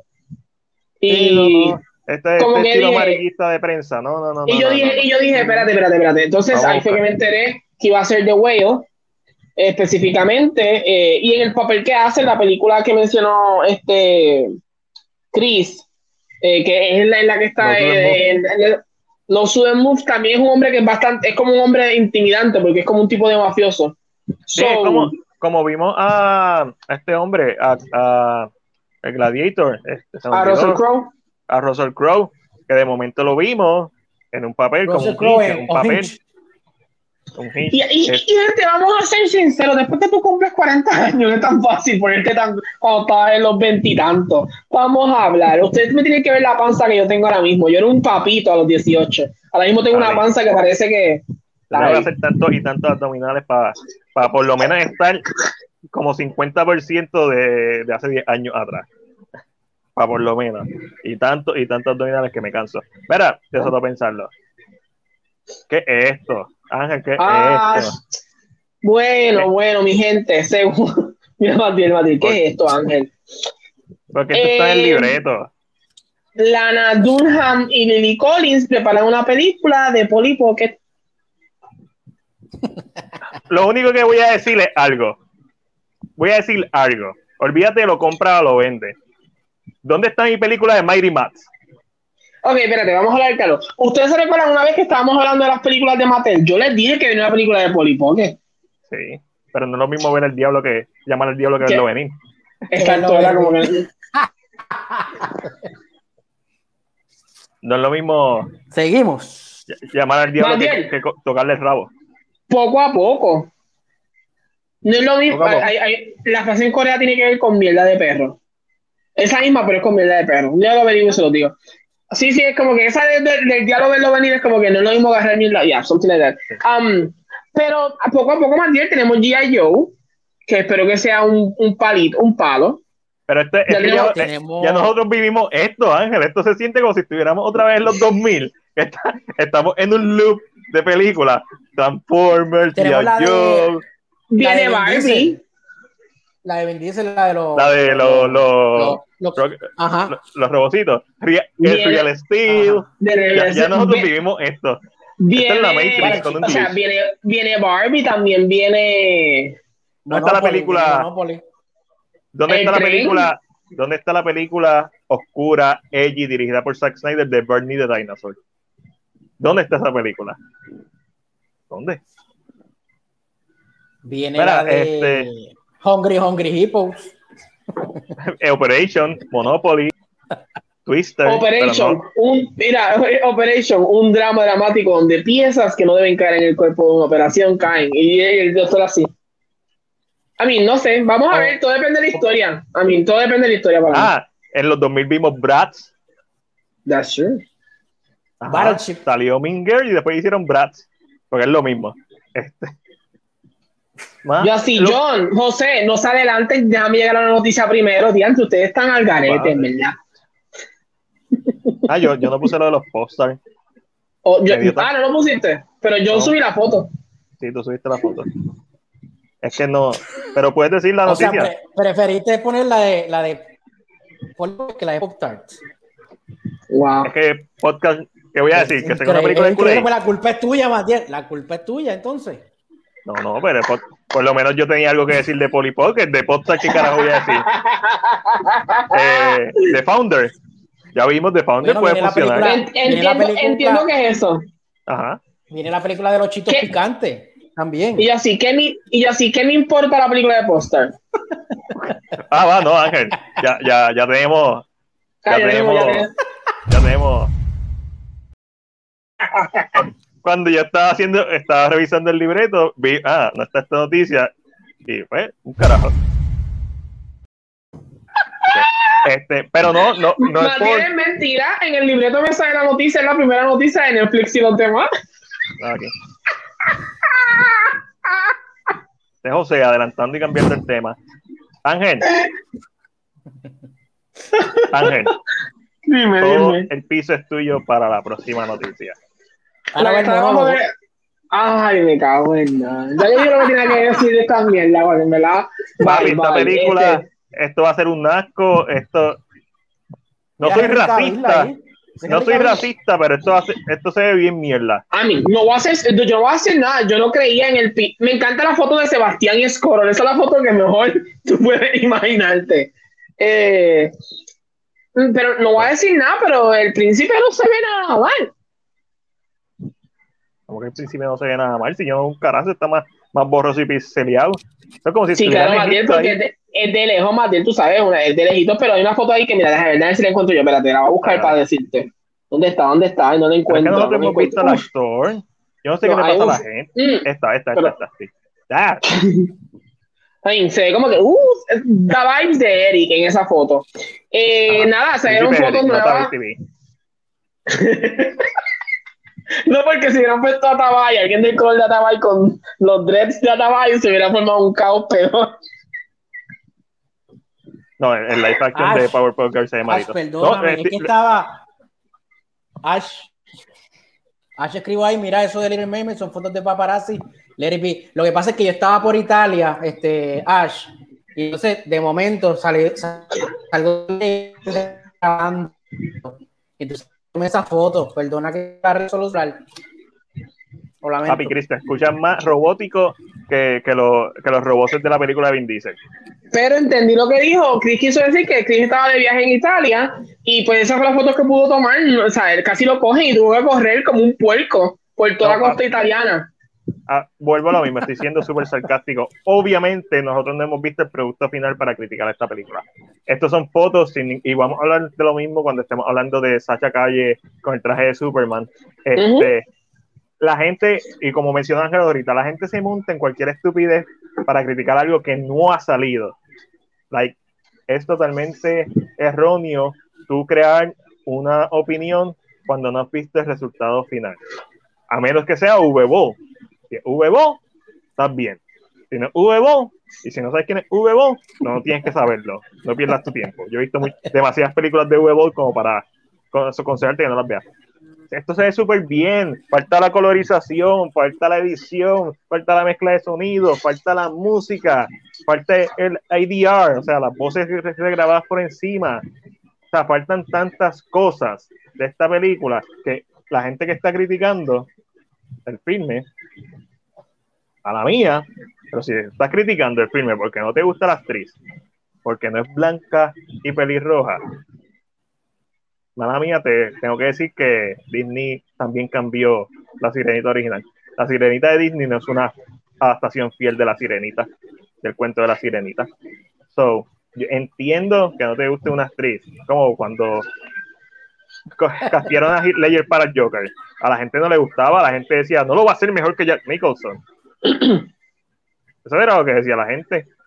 Cuando castearon a Michael Keaton para Batman. Un comediante hacer de Batman. ¿Qué es eso? Christian Bale no, porque Christian Bale es una bestia. Es como que, ah, Christian Bale, sí, Batman. Cuando castearon a, a Ben Affleck para Batman. Ben Affleck. O sea, tú no criticas un casting, tú criticas el resultado. Y si a lo mejor fue un mal casting, pues lo fue. Pero hasta ahora no hay nada que me diga que esta película se va a ver mal. Estos son fotos, tú sabes. No, no oficiales. A mí, yo, en, en los comentarios, voy a leer los comentarios un momento. Aquí Ash nos dice, mira, se fue, no sé qué es esto, espérate. Este, Nicole dice, prefiero la versión de terror basada en el libro. Y again, a mí no me molesta, a mí no me molesta que tú como fanático prefieras una cosa sobre otra. Pero no te yo no, yo en parte no te voy a permitir que te montes en un caballo de ser racista o ser completamente ignorante eh, de gratis. a mí siempre se me enseña, a mí siempre se me a mí siempre, a mí siempre se me ha enseñado que no todas las opiniones se tienen que respetar. Así de simple. Y, y, claro, yo no me envuelvo a hablar con gente ni a hacer ningún tipo de discusión, pero tampoco voy a. Si tú me dices, mira, no me gusta porque realmente yo prefiero el original, me gusta la historia de Dinamarca. Ok, ¿Sabes qué? Existe Once Upon a Time, es blanca, tiene el pelo colorado. Existe la, animada y existen mil versiones de la sirenita que no son oficiales de Disney que te pueden contar la historia. Las películas, como dije en un comentario, las películas no van a desaparecer. Las historias de la sirenita no van a desaparecer. De la misma manera que Disney hizo una Cinderella y ahora Sony está haciendo una Cinderella, las películas siempre van a ser lo mismo. Así que no se preocupe, no le guste, no apoye el proyecto. Así de simple, pero no se monte en un tren de criticar, de hablar porque lo que usted está criticando es porque es negra. Y otro, porque según ustedes es fea. Porque he visto el comentario de que la comparan con la sirenita de Harry con la sirena, la sirena de Harry Potter. Ah, que se. Eso, eso es ignorancia. Eso es pura ignorancia. Así de simple. A usted no le guste, no hable. A veces me enseñó que cuando usted no tiene nada bueno que decir, usted se calla la boca. Eh, entonces, así se. A menos que sea Falcon de Winter Soldier, que es una mierda. Matías, cállate. y lo, lo, por los comentarios que siempre me los pone aquí. Eh, habla de lo que dice más bien, las películas después que se graban se editan, se colorizan, eso es algo que se conoce. Eh, esto es una cosa que me molesta y es muy cierto lo que dice John. Estamos en el 2021. ¿Cómo carajo esa foto no se ve bien aunque esté tan lejos? O sea, porque la tiró Chris. Se la tiró Chris. es como que con, con, las buenas cámaras que hay. Y tú me dices que esa es la foto que tú sacaste. Chris, ¿qué pasó ahí? Hay que, hay que, hay que sacar chavos de Patreon para comprarte un teléfono nuevo. Sí, estoy con un Nokia, un Nokia, del, que tiene jueguito del gusano, eso es lo que yo tengo. ¿Del Snake? ¿Del Snake? El original de eso se llama Blo Blockhead, no. Sí, en verdad.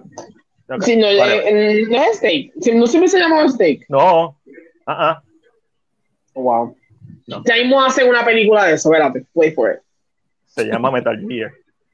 No, se llama Tron actually. En Tron tiene una escena que pasa en ese juego. Sí, la, de la, motocicleta. Este, pero sí. Nada, vamos para lo próximo porque esperen a que saquen la película La Sirenita. No estoy viendo nada mal. De hecho, lo que estoy viendo son cosas que son fieles a la versión animada. So, cool. En este caso se, se rumora que esa es la mamá de él. Va a ser la mamá de él. Cool que no la vemos y hay un personaje que no subí, no subí la foto, que es una nena y la gente piensa que uno, o es Vanessa, que es, la, es Úrsula convertida en humana, o dos, es la princesa Celestine, que es la del encuentro original. Oh. Porque este es el momento donde ella se cuesta sobre, este momento específicamente que estamos viendo, es donde ella se cuesta encima de él como que, que lo salva y por eso él se ve como todo desgarrado y tiene como una ropa en las manos. Eh, y él lo que hace está buscando la voz que aparece, que, que, que, le cantó. So, este es el comienzo de la película casi. Let's see. Yo siento que va a ser muy buena, no sé. Yo, yo como que le estoy dando como que el beneficio de que me va a gustar. La voz que le cantó para comerle el canto. Ok, ok, vamos a la Ay, Dios mío, señor. María... Ay, oh, señor, okay. Va, va, va, a pasar, vamos a pasar, déjame buscar la, la transición, Netflix y los demás. ¿Dónde está? Ahí está. con la noticia de la semana. ¿Quién va a leer los próximos? ¿Quién va a leer los próximos? No sé, no, no se han dado cuenta que yo estoy leyendo así. Sí, según informa Deadline, el comediante Jerry, Stein, eh, Jerry Steinfeld protagonizará, dirigirá, coproducirá Unfrosted, una película de comedia sobre la invención de los pop stars. Eso es una película porno, cabrón, Unfrosted. Frosted. Según se conoce, Jaco escribió el guion que se basa en parte en una experiencia la cual cuenta en uno de sus stand-ups sobre cuando, cómo cuando pequeños los popstars lo hacían feliz. ¿Quién ganó la guerra de esto? Netflix se la compró. Eso es todo. Estoy metido en una página famosa que, se, que termina con Hoop. Lo que, lo, que, lo, que esté en el, lo que esté en el dinero. Ah, que cuando era pequeño, eh, los chicles, los chicles, ah, están felices. Voy a hacer una película porque tengo chavos para gastar. Tic Tac, ¿cuándo empieza la película de Tic Tac? ¿Dónde está? No, no, hablando claro, está de Founder. Esta es la película de Coronel Sanders, de Kentucky, de KFC. Es un personaje. Claro. Hay, una- Ese- una historia real. La Insidia que se hizo rico a los setenta y pico de años, o sea, que fue que él logró hacer la, la cadena. Debería Sí, sí, la Hay pa- hay- hay pa- yo siento que todas La las historias originales de estos lugares. Secreta. Pero yo siento que estas historias de, de estas personas que fueron fundadores de estos lugares son interesantes, tienen sus cositas, pero, I mean, eh, una comedia de los pops, I don't know. I don't know how to feel about this. Yo la vendo. Yo la vendo. Este, Seinfeld no es gracioso desde hace como 10 años.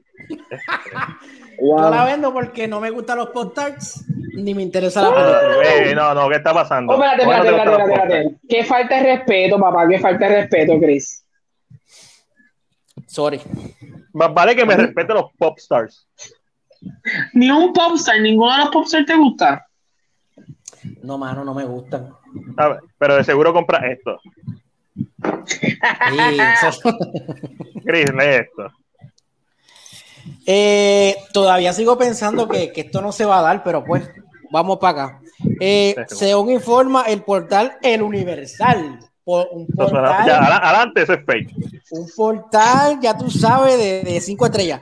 Disney está Esa es buscando una ramificación de We Got de- We de en la- español. eh, está buscando revivir la aclamada serie del Chavo del 8 en un reboot. Eh, para esta nueva producción se usaría ni en vez de adultos disfrazados, inclusión forzada nuevamente. Ok, ok, ok. ok. Porque son niños. Ok, ok. Yo, yo siempre he dicho aquí que yo soy súper pro a los remakes, a los reboots, a mí no me importa. Sí hay dos o tres cosas en este mundo que deberían no tocarse. The Godfather, si no la vas a hacer mejor, no la toques. Vale. Si la vas a hacer mejor, tócala. Pero si la gastas los chavos y ves que es una mierda, no la- ni la publiques. Porque te... Ok. La uni- lo único que Disney tiene que hacer con el Chavo del 8 es tirarla completa en Disney Plus La y, original. y anunciarla. Y ya, no tiene que hacer más nada. No tiene que hacer un recasting, no tiene que hacer un reboot. ¿Quieres hacer algo? La serie animada del Chavo, eso es lo que debes hacer, eso es lo que debes tocar. Toca eso. Y, y, y si es muy diferente, I mean, yo entiendo que la gente, pero yo estaba pensando, a mí no me gusta la idea, pero, pero si es muy diferente, es uh, porque no, lógicamente no van a permitir la idea de que un nene duerma dentro de un dron. Él, Eh, él- él no duerme dentro de un dron caballo. No El apartamento de él es el 8, por eso es el Chavo del 8. ¿En serio? el- el dron de su casa. no, en serio. Ah, No, yo, yo también cuando me enteré hace como 10 años atrás fue como que mind blowing, oh, pero diablo, hace 10 no. años atrás. Mi año arraguado más bien. Ángelo, se enteró hoy. Yo me acabo de enterar de eso. tú sabes cuál, era, era hasta era X cantidad de años viejos cuando te enteraste de Yo, yo tenía 30 años cuando me enteré de que el chavo tenía apartamento. el 8, el número 8. Nunca lo vemos en la creo que nunca se ve en la, en la vecindad. Wow. El chavo del 8. Mm, A mí, wow, no, me, a mí no me sorprendente. gusta la idea, mano. A mí no me gusta la idea. A mí, a mí no me molesta la idea porque yo entiendo que siendo Disney no va a ser la misma historia. Así de simple. Van a coger la narrativa de que son estos nenes de la vecindad, un nene que no se le conoce a sus papás, que se ve andrajoso. Este, si lo hacen, que lo hagan con un indocumentado, sería el, el o sea, yo siento que Disney puede hacerlo. Lógicamente, hab- hablando de nostalgia, no nos gustaría que toquen el chavo, pero si lo haces una versión eh, americanizado, un nene que es indocumentado y vive en un lugar donde está un apartamento que está abandonado, por ejemplo, eh, y le quitas un poco, lo haces más drama y le quitas un poco eh, la, la comedia del chavo, no es lo mismo, pero la adaptaste de una manera que es, es más accesible, es más, es más approachable. O sea, un drama de este nene que tiene toda Ocho. Llámalo Tiger and not, Afraid. Pero, pero es, es que no se va a llamar el chavo del 8, esos somos nosotros que sabemos que compramos los derechos y el rumor, según el Universal. es O sea, ¿y que van a cómo? hacer un. ¿Y cómo la van a vender? La van a vender como si fuera Los un re- reboot los del Chavo reboots. del 8. Los reboots suelen tener el mismo nombre original o, o sea, son identificables. Ugly Betty, Betty la Fea, O sea, son, normalmente suelen ser identificables si son americanos, sí, porque hay reboots de, de, Europa y de China y de Japón que, que cambian todo, que cambian totalmente el nombre, el mismo concepto, pero no, aquí es donde está la nostalgia tan, tan la fuerte. Hay una animación que salió también. Sí, hay una animación. La, para mí la nostalgia está tan fuerte en este caso que no, no voy a poder ceder. Yeah. Y no es, lo, es, es, un argumento no lógico. No, sí, en este caso es la nostalgia muy pesada, es muy difícil, pero yo siento, yo en lo personal, esto Ángel, la, la opinión de nadie más, yo siento yo que si lo, si lo trabajas de una forma más dramática, eh, es que si lo trabajas historia... dramático, Ángel, se pierde el fondo de la comedia. Pero es que no tiene que, es una adaptación, no tiene que ser el chavo del 8. Porque el Chavo del 8 ya existe. Porque Exacto. vas a hacer, es lo mismo que si tú tocas The Godfather, no, no puedes hacer The Godfather. Si tú vas a tocar The Godfather, tienes que cambiarla de tal manera que se convierta una historia original dentro de la base específica de lo que es. Por, por tanto, la única forma que yo puedo aceptar una nueva versión del Chavo del 8, eh, eh, Universal. Sí, según el Universal, la, una, la, única, la, la, única versión que yo puedo aceptar es que tú le quites la comedia que de, distinguía al Chavo del 8. Sí, que, no intentes, la, que no trates de hacer lo mismo. O sea, que la conviertas en algo que sea impactante, que hables de un nene que es indocumentado y no tiene sus papás. Que no. Okay, Esa okay. es la única forma que te la puedo aceptar. Para, para ser abogado del diablo, el trailer de Fresh Prince of Bel Air, versión dramática, que vimos, uh -huh. versus Fresh Prince of Bel Air, un ángulo diferente. Es igual, uh -huh. es lo mismo, puedes hacerlo el problema, y volviendo al argumento de, Godfather, que yo siempre hemos mencionado, porque Godfather es como que esta película intocable, al final del día, Godfather es una adaptación de un libro, igual que Joss, igual que Jurassic Park, si en un futuro alguien lo quiere volver a adaptar, como de Thing, que la van a volver a adaptar, por más que yo tenga nostalgia, si tienes el IP, de, si tienes los derechos de ese libro, y crees que tienes algo bueno para hacer, adáptalo. Para, si Aunque no me guste, es un libro. Si tienes los derechos de Chavo del 8 y la quieres adaptar, creo que lo mejor que puedes hacer, uno, no le llames el Chavo del 8, uh -huh. porque el IP te lo van a destrozar. Utiliza la premisa para hacer algo original y que no te puedan demandar por porque te estás copiando el Chavo del 8. Utiliza uh -huh. la premisa. Este, películas como Tiger Are Not, Are Not Afraid, que Chris me la regaló, que tiene esta temática de niños abandonados, lo único que está que es un poco un drama horror, este, pero una versión más dramática, vuelvo a mencionar el trailer de Fresh Prince of Bel Air, que están produciendo una serie para HBO Max, puede funcionar como serie limitada, como película, simplemente sálvate el pellejo, no le llames el chavo del 8. Y no creo que se vaya a llamar, a mí, I'm so sure que no se va a llamar yo le puede llamar eh, The Hero de, on the la vecindad, la vecindad. De, I mean, you can do anything with the name. Este, claro, esto es un rumor, esto no, no, no hay. Pero yo siento que esa es la única forma que yo le puedo permitir, o no permitir porque ellos lo pueden hacer si les la gana. Si a mí no Ajá. me gusta, como cualquier otra película que sean por su lado, no la veo. Exacto. Sí, después que critique eso mismo, voy a decir que no se lo voy a permitir. Don be, no, no sea hipócrita, Ángel. Eh, pero es la única forma que yo puedo entonces darle el, el beneficio de la duda a algo claro. que esté inspirado en el chavo, sería de esa manera, viendo algo que sea bien dramático, que se toque con el tema real que existe hoy en día en Estados Unidos. Uh -huh. eh, I mean, yo me iría super dark, yo me diría que la mamá del chavo tiene una crisis de opioides bien fea, todo el mundo sabe eso en la vecindad, eh, ¿sabes? Yo me iría super de que yo me iría una serie que sea bien pesada, pero si es de Disney Plus, entendemos es que no va a pasar eso. So, eso es lo que eso es lo que no sabemos. A mí, lo digo el Universal. Estamos, estamos diciendo que estamos, es cierto. Estamos basándonos en la premisa y, y discutiendo. Es como, si, es como si le estuviéramos creyendo a We Got Discover. Kind of. So, vamos a ver si sucede, vamos a ver qué sucede. Yo entiendo que es un IP que si lo sabes usar o sabes jugar un poquito con la base del IP, puede ser Yo muy, puede ser impactante. Lo, lo, más safe sería continuar la animación. A nadie le molestaría eso es una animación, no toques el clásico. Si quieres utilizar el IP para hacer una, un revamp, una nueva versión, lo más safe es que no te vayas, no me hagas un Disney Channel version, no me hagas un Ugly Betty version, porque va a ser bien complicado. Es una, un tipo de comedia que funcionaba en una época, pero que tiene temas lo suficientemente eh, modernos que todavía se pueden hablar como para explorarlo de una manera más seria, donde hay una posibilidad de contar una narrativa bien chévere, cortita, o sea, algo con sentido, con impacto, Y oh, esto es como Christopher Nolan, creo que fue el Ah, que compró. Y no se molesten. Alguien en la vecindad va a ser gay. No se molesten, se lo estoy diciendo desde ahora.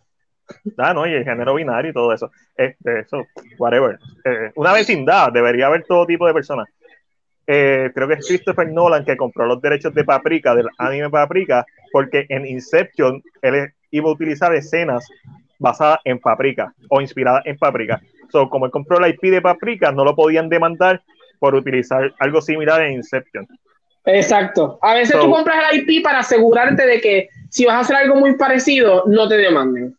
Que Claro. puede ser eso mismo que dice Matiel. Quién sabe si no van a hacer lo mismo. Y lo que quieren es agarrar el IP para que se dicen, ah, pero es que este, este, este, este- este episodio se parece al episodio número tanto del chavo. Yo tengo el IP. ¿Qué carajo tú vas a decir? Papá, está, está apretado, está apretado. Pero sí, lo vendo como está, como lo está tirando el, el Universal. Compro la conversación que tuvimos. Compro que hay posibilidades de que salga algo bueno. Acabo de leer ¿Qué aquí, Que acabas de leer, Chris.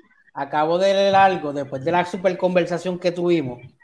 Ajá. Aquí dice que el hijo de Roberto Gómez Bolaños, que fue obviamente el, el genio de la Dice serie, Espíritu. dice que por el momento tienen proyectos de animación que están desarrollando, pero todavía no tienen eh, destinatario, o sea que él, él no está confirmando nada con Disney por el momento. Pero habla de animación ahí. animación. Es que es lo más lógico. O sea, y la animación de Chao tuvo, tuvo impacto, pero si le pones con la maquinaria de Disney, puede tener un mega impacto. El Chavo se veía en básicamente todos los países del mundo, estaba traducido a todos los países del mundo, estuvo por más de 10 años continuamente en televisión. So, hay posibilidades de tú atraer nuevo público con una animación más la nostalgia del, del adulto con una animación, pero con el poder de Disney. Porque recuerden que la animación posiblemente solo hacía Televisa, whatever, o sea que no era una gran animación. Pero con el poder de Disney tú tienes el potencial de crear un gran IP animado, que después de que tú haces la base de tu IP animado, entonces tú dices, voy a hacer un live action más dramático, o voy a, voy a buscar un nuevo ángulo. Ángel, ¿esta actriz va a ser de, de Wanda? ¿No va a ser de Scarlet Witch? Eh, ay, espérate, estoy aquí. Aparecí, aparecí. Eh, sí, es la versión, es la, el de Crimson Countess es la versión de Wanda, yes. Ya, ok. Esto es la actriz, este, ay Dios, ¿cómo se llama ella? Lori, Lori Holden. Lori Horden va a ser de este personaje en la tercera temporada de The Boys. Crimson Countess.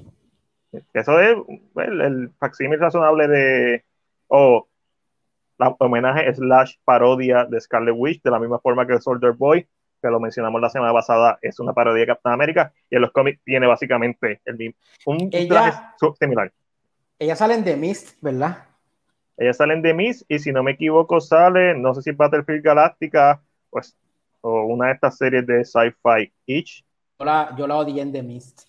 A ella. pero ella no es la mala. No. No. Ellas salen de Walking Dead, ahí es donde la he visto. Seguimos la tercera temporada. Ángel, se fue, Chris. Ángel se fue. Se fue. Ah, ya no salen de Mist. Verá. No, no sé si salen de mis o no. No estoy seguro. No, no, mis partes íntimas no las ha puesto. No te digo, ah, me pico esto si sale a que salen de mis. Mira, en una especie de transición para la esquina Marvel. ¿Cómo que el de Miss? ¿Cómo que el de Miss? ¿De qué están hablando? Ustedes están al garete, en verdad no puedo decir. Yo me voy un rato y ustedes como que se pierden, como que no se pierden el control. ¿Qué está pasando? ¿Qué está pasando? Yo le estoy diciendo a Chris que según la noticia ya salen de Walking Dead. Y que creo que la he visto en alguna serie de Salen de sci-fi. Miss. Chris me está diciendo Ah, que Salen de ah. chequeé. salen de Miss. Y yo lo que le Ella estoy diciendo sale, Chris ella sale que- en Dumb and Dumber, la de 2014, sale en The Walking Dead, sale en Silent Hill, sale en The Hill. Sale en Fantastic. Four, ¿Cuál de las dos? en la primera. Ok. La que existe. Ok. Sale en la serie de Shield, sale en The American, sale en The X-Files. Así que, eh, una- pero, pero yo siento que es una actriz también que es, es, es olvidable. So, que maybe por eso es que la ven y tú dices, "Ay, se parece a alguien. Sí. Posiblemente ¿Lo también salió en Chernobyl, en, Chernobyl, no, en, en Roswell y en Charm y en, y En en todas esas. Smallville. Posiblemente también salió en Smallville. Y hablando de Smallville, Ángel, es para ti. Ah, está para mí, espérate, que el libro lo cerré. ¡Ya está! Eh, Nada, el- la, noticia, lo que quiere decir la noticia es verdad que es eh, Tom Welling habló sobre una serie animada. Eh, que- que en parte entiendo que es continuación, ¿verdad? Es continuación de Smallville. Sí, a continuación. En continuación, si no me equivoco, esto se había mencionado en el podcast de Rosenbaum. Rosenbaum. No, creo que fue Eh, en, en, en Cameo, en un podcast que se llama Cameo o algo así. Ah, ok. Yo- Yo, escuché el podcast siento- y yo dije, bueno, más seguro Yo este. siento, yo escucho el, el, eh, yo escucho Inside You de Michael Rosenborg eh, y siento que él como que había dado un hint de algo. Pero, Sí, que iba a pasar algo. Ajá, pero oficialmente, exacto, que él siempre buscaba reunir el cast y de hecho él lo reunió, reunió el de Justice League, este, pero en el episodio con Tom, como que, como que se ta- estaba tanteando algo. Pero ahora Tom lo dijo, como que están planeando una serie animada. El cómic de Smallville, he escuchado que es bien decente. Este, no, no, no sabría qué decirle. Eh, aquí lo vemos, una imagen del cómic. Me gustaría, me gustaría ver una serie, aunque sea una serie limitada. Creo que. Live action, ¿tú crees? No, no, no, animada, animada. Full animada. Ok, ok. Es, es que No. voces. ¿No te gustaría ver una serie como que una mini escena, una mini película de Smallville después? No, Una- nada de eso. Un, un one-off, una película de Smallville. Sí, me gustaría. Una película de Smallville. Este, porque creo que el cambio que hicieron en la serie Mierdosa de CW fue bien insatisfactorio. Él ya no con poderes, Rosenberg como el presidente de Estados Unidos. Eso hace sentido porque Lex Luthor suele convertirse en el presidente de Estados Unidos. Pero que él haya abandonado sus poderes, lo compro de esa versión del personaje, pero no me diste más nada. O sea, estamos hablando de que se va a destruir el universo. El Yes. universo. Toda la realidad. O sea, no, yo no voy a volver a ser Superman porque estoy feliz con mi hija. Estamos hablando de una catástrofe de realidades. Como que no, no, no, para mí no hizo mucho sentido. Fue un, fue un cambio glorificado. Fue bueno verlo, pero me gustaría ver más. Y el cómic, igual que los cómics de Angel, el cómic, como dices, igual, Angel es una serie que a mí me gustaría que adaptaran algunos de los arcos de historia de los cómics en animados. Yo creo que eso es, Sería el próximo paso.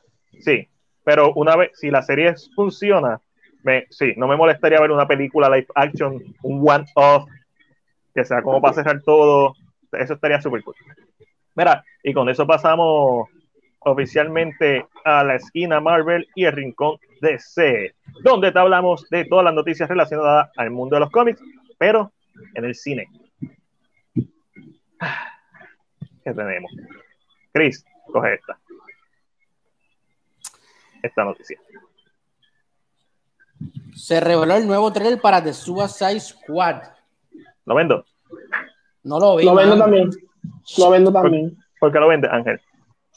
Se siente demasiado como Guardians. Sí. Yo siento. Hay, hay una comedia que la siento como Guardians, demasiado. Eh, como que yo sé que lógicamente es Gone y yo sé que ese es su estilo, pero cuando ya tú has hecho algo que es un ca- cae no parecido, como que de estos personajes que, I don't know, hay, una, hay momentos de la comedia que se sienten puro, puro Guardians y a mí me como que hay, hay un feeling en mí que como que no me emociona cuando está, cuando pasa la escena que está de Peacemaker escribiendo. Sí, eso es Se siente como si se, se siente es, y, y, y como que como que I don't know, I don't know. Sí, creo que la voy a ver y si la veo va a ser por Harley Quinn, porque siento que va a ser lo mejor que va a tener la película. Le quitaron el tatuaje de Rotten a Harley Quinn. No sé si te fijaste, porque a Margot Robbie no le gusta ese tatuaje. Ya, eso no importa realmente. Es como que una decisión de diseño del personaje, da lo mismo. Y ya James Gunn dijo que no sé, simplemente se lo quitaron y no, no mencionan cómo se lo quitaron en la película, porque es un detalle. Eh, yo lo que siento, especialmente tras ver este trailer, es que el personaje de Deadsport, o whatever, o Bloodsport, mejor dicho, es Deadshot, una historia, un afroamericano, que asesino, usa pistola, que lo tienen controlado con la hija más o menos, tiene una hija, se sintió bien, ¿sabes? Bien copycat. Y por no poder conseguir a Will Smith otra vez, otra vez Will Smith dijo que no, pues tenemos que hacer algo diferente. Correcto. Y para que no digan, pues, Idris Elba, vamos a ponerlo como otro personaje, pero se siente el trail, los, sin contar el, el, el DC Fandom. sin contar ese evento en donde tiraron el behind the scenes con los actores, que estuvo bien chévere, los dos trailers, teaser trailer y trailer que han salido de, de Suicide Squad, para mí han sido decepcionantes. Tienen cosas buenas, tienen momentos buenos. Siempre ve la, a King Shark. O sea, yo amo a King Shark. Este, posiblemente sea una película super fun, como Guardian of the Galaxy, volumen 2. Yes, ese, es, ese, es, ese, es, el vibe y creo que ese es el mayor problema. Tal vez uno como fanático lo va a aceptar, que es muy distinta, pero el público general, que es a quien tú le tienes que vender esta película porque es quien te puede dejar mucho más dinero, va a decir, yo he visto esto ya. Y ahí es el mayor problema para mí. Pero como R, a lo mejor puede ser como Guardian of the Galaxy Volumen 2 más Deadpool 2. So, ese es el vibe que yo tengo. Algo que he visto, pero puede ser divertido. Sin embargo, los trailers para mí no han hecho el trabajo suficiente para vender la película. Aquí para mí el problema ha sido la composición de los trailers. O, o cosas que hemos visto que se sienten muy similares a otras cosas que son fáciles de, de criticar por criticar. Es básicamente lo que estamos haciendo. Muy justamente porque es nuestra opinión sobre el trailer. O, y, no, y más allá de fandom, no se ve nada nuevo. Ah, sí, King Shark, Sylvester Stallone, durísimo. Eh, a la misma vez estás tratando de no mostrar todo, que es lo que no puedo decir del trailer de Halloween Kills y el trailer de. Ay, ¿cuál fue el otro trailer? De Shang-Chi. De Shang-Chi, que vamos a hablar al final, que está, no están mostrando mucho, pero ya no sé, no sé. Esto en marketing ahora mismo, buenos diseños de póster, buenos diseños de personajes, un director que la gente lo quiere ver, unos personajes que se ven fun, que puede ser algo fun no sé, el marketing no me ha convencido. Al punto de que salió el trailer y salió el anuncio de que va a salir, eh, de que van a, vender por fin Zack Snyder Justice League en 4K y en Blu-ray a partir de septiembre, de septiembre 7, si no me equivoco. Y esa noticia tiene más likes y más comentarios y más reaction que el trailer de, de Suicide Squad. Y también, ¿sabes que también, para mí también fue, para mí la, una de las mayores fallas que tuvieron también fue como liquearon el trailer. Ah, sí. Eso, yo creo que eso, eso, es algo, yo siento que eso es algo que hubiera funcionado en momentos, pero ya yo creo que se ha hecho anteriormente. Y como que, ay, los villanos liquearon el trailer. I don't know. I for me, esa, esa técnica no funcionó. Para mí esa técnica no dio pie con bola realmente. para, mí no ha tenido buen marketing la película y eso volvemos, no le resta nada al filme. El filme puede ser un peliculón, simplemente el marketing ha hecho que se vea demasiado Guardian of the Galaxy, de, demasiado Suicide Squad la primera, y todo lo que posiblemente sea superior a esas dos películas no se siente en el trailer. no me da confianza. Y no solo eso, te venden el trailer y te dicen del creador de Guardians of the Galaxy, eso te lo dan como que ah, te, te hace recordar, pero te hace recordar la película, o como que te lo Ah, por eso se me hace conocido porque se parece a lo que vi. Ah, la cagaste, ya, ya la cagaste. Mira, aquí Dragon Z2 este, me pregunta. Que nos ves de YouTube, gracias por el vernos de YouTube. Gracias, dale like a este video. Nos escribe, me pregunto por qué no se unen los cineastas de Puerto Rico para hacer una serie que se pueda vender a alguna compañía de streaming. Es una pregunta muy válida la razón principal es porque todos los cineastas de Puerto Rico tienen muchos proyectos individuales este, que quieren hacer antes de unirse entre ellos. O sea, eso no va a pasar. Así que todos los cine En Puerto Rico, el cine en Puerto Rico no es movido como el de Estados Unidos. Y aquí por lo menos hay mucho ego y hay mucho egoísmo en cuestión de que este proyecto es mío y casi tú no ves esas colaboraciones entre cineastas de aquí. Pues, para, para, ser justo, yo no estoy, no estoy de acuerdo en lo que estás, estoy de acuerdo en lo que estás diciendo la parte de egoísmo. Sino, en Estados Unidos debe ser igual, simplemente es más grande. Aquí como somos más chiquitos, pues todo el mundo se conoce. Yo creo que esa es la diferencia. Allá no se conocen. Eh, y los que se conocen también debe estar el mismo ego, porque está el, sentido de competición.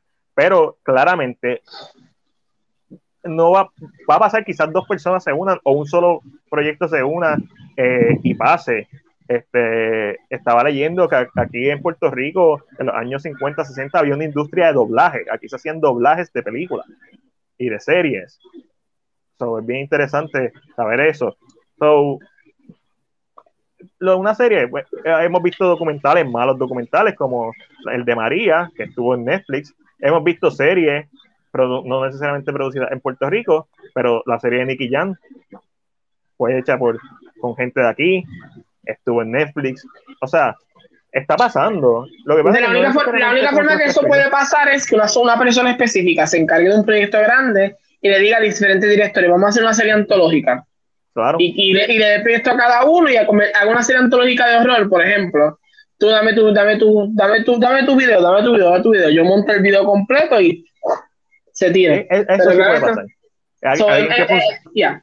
alguien que funcione como un productor, eje- como un Kevin Feige de este proyecto en particular, en donde diga, ok, esta es nuestra historia, eh, como, como Tom Filoni y Dave Filoni y John Favreau con The Mandalorian. Ellos hicieron la historia, directores, vamos a llamarlo, eso sí puede pasar. Y debería pasar. Estamos tarde. Ahí Pero se lo- necesita entonces alguien que, alguien que sea como que la cabecilla del proyecto siempre. Yes. alguien que sea la cabecilla, alguien que tenga comunicación con todas estas personas. ¿Para qué? Para controlar lo que ya Chris dijo, los egos. Porque eso sí es Yo- real. Yo haría algo como que Puerto Rico through the years y brincando desde que empezamos la historia de Puerto Rico hasta el final. A- Aquí, aquí hay novelas, ah, se han hecho novelas antológicas de crímenes noir. Este, eh, tuvimos a los muchachos de este ay el cuco te va a comer.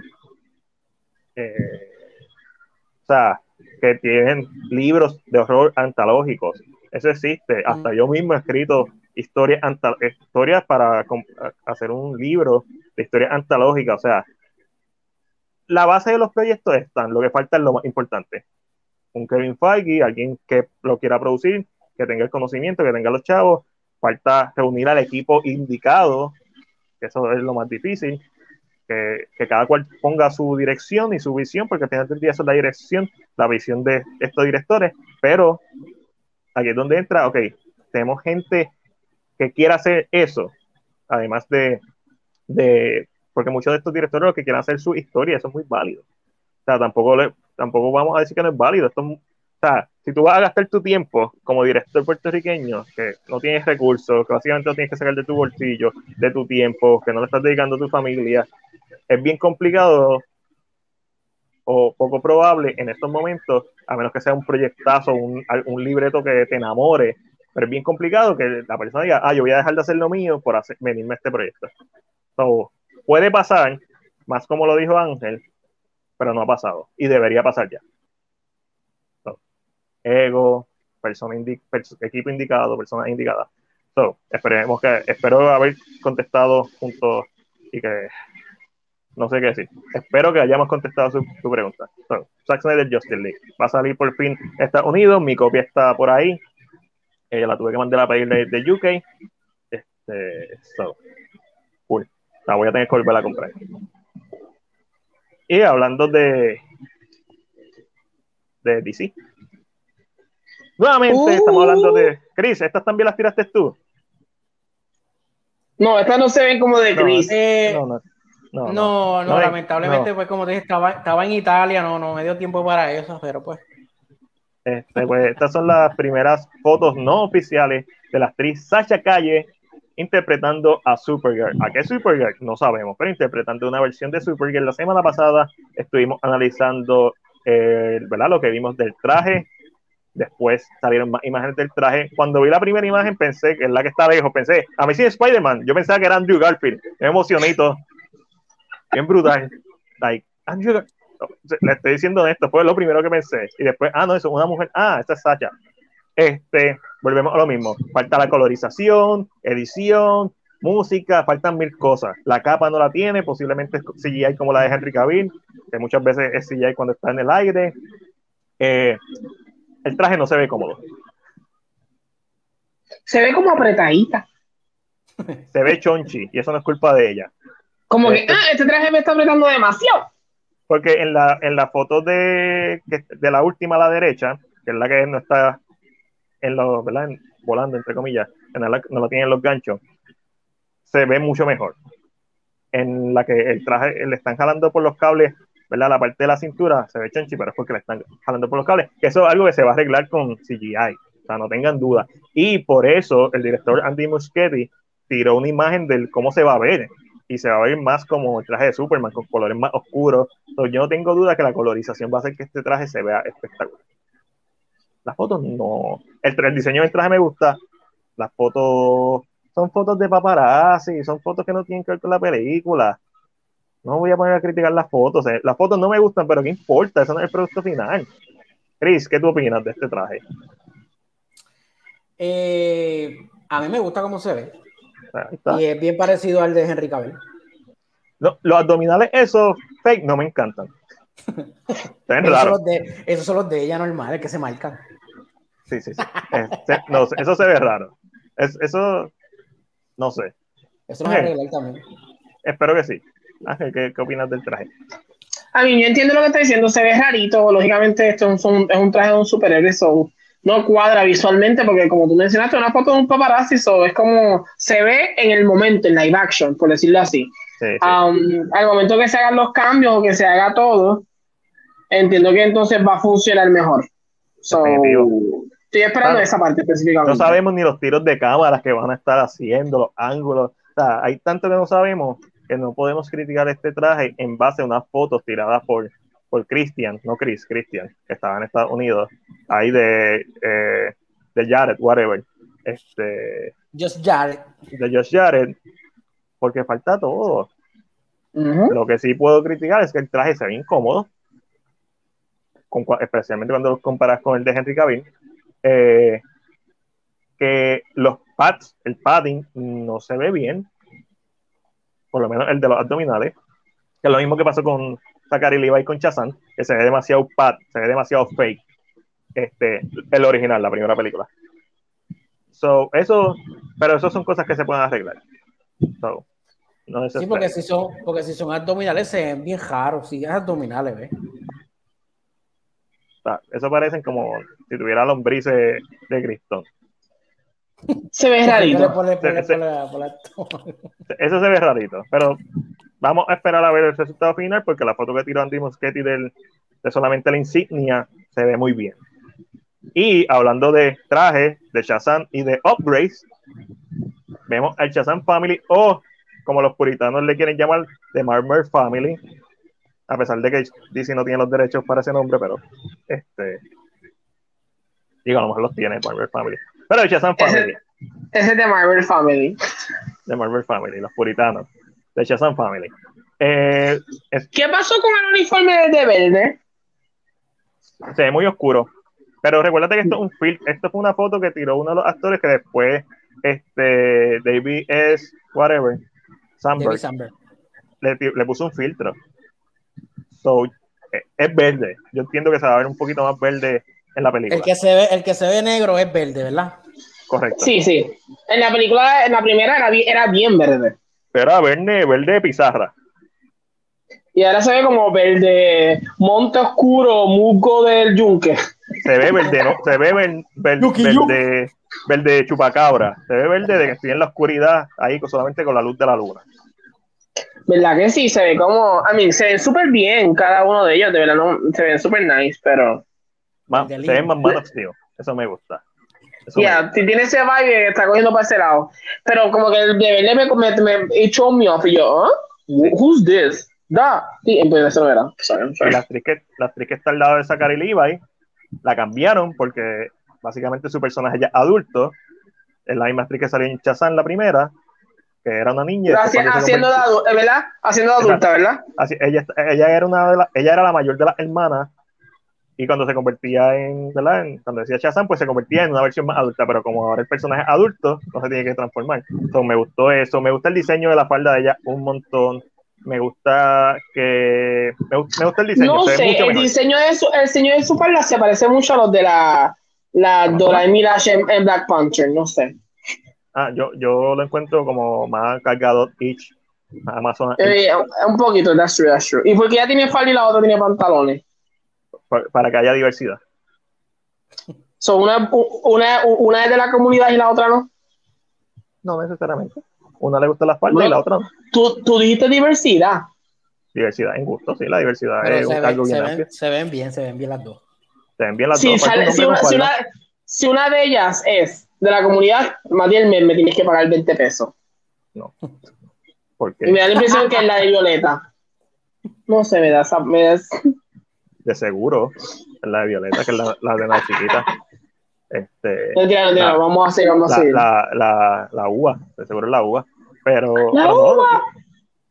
me gusta, me gusta cómo se ve. eh, obviamente el diseño del el relámpago es diferente, ya no brilla. La razón por la que no brilla es porque el director dijo que eso fue un peo, porque el traje de la primera película, o los trajes de la primera película, todos brillaban de verdad. O sea, así fue que se grabó. Y para editarlo y para la colorización, eso fue un peo hacerlo. So, se lo quitó y este ahora es un traje que ellos lo pueden prender. Lo que tengo entendido es como que puede, la parte que brilla la pueden poner durante la película, pero no la tienen todo el tiempo. So, estoy contento con eso. Volviendo otra vez a, a, a The Flash. Además vimos el anillo de The Flash, donde tiene el traje supuestamente. Aquí vemos la primera imágenes detrás de cámara de Michael Keaton con el peluquín. Este, Papi, qué entrada, papi, qué entrada. Michael Ay, Keaton siempre ha ya. tenido entrada. Eh, No, pero en este momento esas entradas parecen que es llegando casi allá. bueno, Son una entrada son, son entradas. de Bruce Wayne, sí, son entradas. Eh, Esas son las entradas de Vegeta, papá. Este, eh, esto es Bruce Wayne, 70 años. En esa, Eh, ok. en esa foto me tuve que escabullir, había mucha gente, así que perdonen que salió mucha gente en el medio. Pero tú no estabas ahí, tú estabas en Italia. Pero aquí yo no escribí sobre Sacha Calle y el traje de Superman. ¿Qué le pasa al abdomen de ella? Sí, se ve raro. Este, cuando salga se habla, pero el abdomen sí. Exacto. En, en face value, sí se ve raro el abdomen. Viendo a Michael Keaton como Bruce Wayne, entiendo por qué le pusieron el peluquín, porque obviamente Bruce Wayne. So, están tratando de mantener esta imagen de Playboy, aunque sea viejo. Eh, me gusta cómo se ve, me gusta mucho cómo se ve. Michael Keaton se sabe que es un actor, ¿sabe? En mi película favorita del año pasado, que fue The Trial of the Chicago Seven, llena de excelentes actores. Las, las dos escenas de Michael Keaton se robó el show. O sea, este es el tipo que entre grandes actores se puede robar el show. Siempre, o sea, siempre puede pasar. Vuelvo a lo mismo que dijimos la semana pasada, me preocupa el rumbo de esta película, me preocupa lo que quieran hacer con esta película. Me preocupa que se tomen decisiones irreparables en esta película. Este, supuestamente su papel va a ser de un Nick Fury y supuestamente rumores que fue contratado para tres películas. Eh, so, me gusta la imagen, me gusta el peluquín, me encantaría, estoy loco por verlo como Batman. Tengo, tengo miedo, Ángel, tengo miedo. No tiene que dar miedo porque es que esto puede hacer o destruir el Snyderverse. Siempre lo hemos dicho, este, esta película es quien va a controlar la narrativa sobre el Snyderverse ahora en adelante, así que... Y el destino ver. del DCU en general, Ah, el rumbo. Puedes abrirlo o puedes cerrarlo. Puedes abrir todas las posibilidades o puedes destrozarla. Y Estamos hacer- a la merced de esa película. Exacto. Puede, puede abrir todas las posibilidades, que todo el mundo esté contento. Hamada, Snyder, la gente que llama Harley Quinn. Por cierto, ya que Warner Bros. le, le quitó a Zack Snyder esta imagen, se la bloquearon. Deja de ponerla. Los, los héroes, los héroes maman. Pero es necesario verlo, la pregunta. ¿Qué cosa? O sea, es necesario que se... A mí, eso es lo que sabemos que pasa. pues, Hello, hello. Vamos, Bruce Wayne es un playboy. No es un playboy por nombre nada más. Vamos a ser sinceros. Ah. Sabemos por qué es un playboy. Pero es necesario presentarlo. Eh, eh, Esa fue como la idea, el debate que yo tuve reciente. No un debate, pero la pregunta que yo siempre... ¿Es necesario tenerlo? O verlo, presentarlo. Como fue innecesario para mí ver el huevito de... El huevo de Bruce en, los cómics. Ah, que cambió de Eh, huevita a huevo, de huevita a huevo cambió. Sí, sí. Porque, es, que, es, que, es que si te recuerdas, es un huevo, eso es un huevo. no, eso no es un huevito, eso es un huevo. Es un Este, huevo. Eh, pero mi pregunta siempre ha sido, ¿es necesario? Yo entiendo que existen cómics de esta manera y esta, yo entiendo que sí, pero ¿es necesario? Para estos personajes específicamente. Ok, para estos personajes, esta va a ser mi respuesta. Para el personaje de Batman, depende de qué encar- encarnación estás hablándome. Si me estás hablando de la encarnación que está con la Ninja Turtles, no, para nada. De hecho, no, no deberían hacer. Eh, si me estás hablando de los cómics, eh, no. ¿Por qué? La serie de Harley Quinn, yo entiendo que todo era un gag. Porque esas series son gag uno tras Exacto, otro, uno tras exacto. otro. So, en el, con- si ellos querían hacerlo, en base a que yo he visto las dos temporadas y son bien eficientes en cómo hacen sus gags y cómo hacen toda esta parodia, yo entiendo que si ellos lo pusieron, no es que era necesario, pero iba a ser fun. Ese es el punto de Harley Quinn. Ya. So, me hubiera gustado verlo porque hubiera sido algo cool. O sea, está en la misma gente que abre uno de sus episodios con, un- con dos personajes, uno con eh, Release the Snyder Cut y otro con otra camisa de Star Wars, hablando mierda de ambos fandoms. So, no era necesario hacerlo, pero es fun. Y en ese contexto, yo entiendo que para la serie de Harley Quinn sí, porque es como The Voice. O sea, es que The Voice le quitaron una escena porque iba a ser muy fuerte. No era necesaria, pero hubiera sido cool verla, en el primer season específicamente. ¿Te recuerdas la escena? Él en el cielo, no me recuerdo qué estaba haciendo. Posiblemente estaba sacudiéndose la nutria. Pero Este, la, la presentan en la Season 2. Gente inteligente, gente inteligente. So, So, pero esa fue mi narrativa a mí. Yo como que decía, eran... en- Entiendo, sí, para Harley maybe funcionaba, pero como que la gente como que empezó sí y empezaron a tirar como que diferentes visuales de cómics y yo, pero es que nunca ha sido... O sea, no- o sea si tú no me presentas... Ya, mira, ya, yo enti- entiendo, entiendo lo que dices. Para Harley sí, yo entiendo que para Harley no hubiera sido ningún problema. en- en el caso particular de Harley, Sí, no entiendo pero cuál en, es el en, problema. cómic, en cómics mm, en No. era necesario. Si estamos hablando, como, fue la escena de, del- del- del huevo de, de Bruce Wayne. Tampoco fue, era necesario. Nunca fue necesario. Querían, fue querían fan- en la fantasía de la gente ver un cómic cuando tanto hentai, cuanto tanto sex, cuanto tanto sistema de internet. So, pero que me- me- yo vi esa foto de Snyder y yo decía, yeah, yeah, we know. Batman no es un playboy por el simple hecho de que es muy lindo. Batman es un playboy porque se tira medio mundo y Batman es un mujeriego, vamos a decirlo. de- depende. El de, el, de Nolan, Christian Bell, no se tira a todo el mundo. Él hace que está saliendo y después va a su casa y se queda solo. Excepto con Talia al Ghul.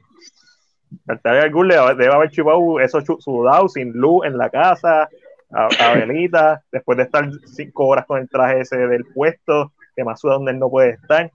So, hay un sketch de, creo que es College Humor, de, no sé si lo han visto. ¿Han visto ese sketch de College Humor? No. Vamos a hacer esto. Aquí es donde nos tiran el copyright claim en el podcast. Aquí, a María siempre le encanta los, copyright- los, los, los copyright claims porque va, le va a buscar, mira, mira. Pa, pa. Ahí estamos. Ah, ah, Ya lo encontré. Ok. Vamos, déjame que no se me olvide ponerle el audio. Eh, short screen. Audio. Chrome. Ahí estamos. Por si no lo han visto. Chris, Chris, no te, no te ocultes. Vamos a verlo sí o sí. Mira, Chris se quiere ir. Chris no lo quiere ver. Chris, vamos a verlo. Sí, tío, yo me voy, yo me voy. Chris, creo que fue, se le fue la señal. Cuando wow, aparezca, lo pongo. Ángel, vamos a ver el sketch de Batman. Can't stop thinking about sex.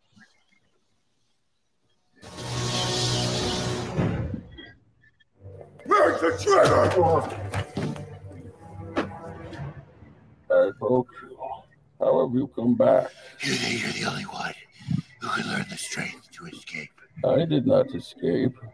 The child of Ra's al But he is not the child of Ra's al Ghul. I am. What?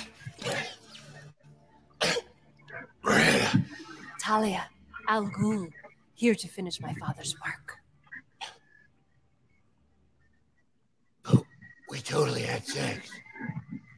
Yes, I, I know. No, like hardcore. Three times. It was all a cruel ploy to gain your confidence. That was a cruel ploy.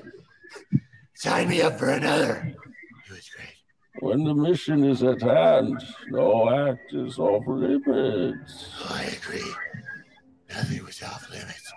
It was like an all you can fuck buffet. Okay, Bruce, that's enough. Okay, let's get back. You must be wondering how we came to this moment, Mr. Wayne. Let me see if I recollect. Some stuff happened.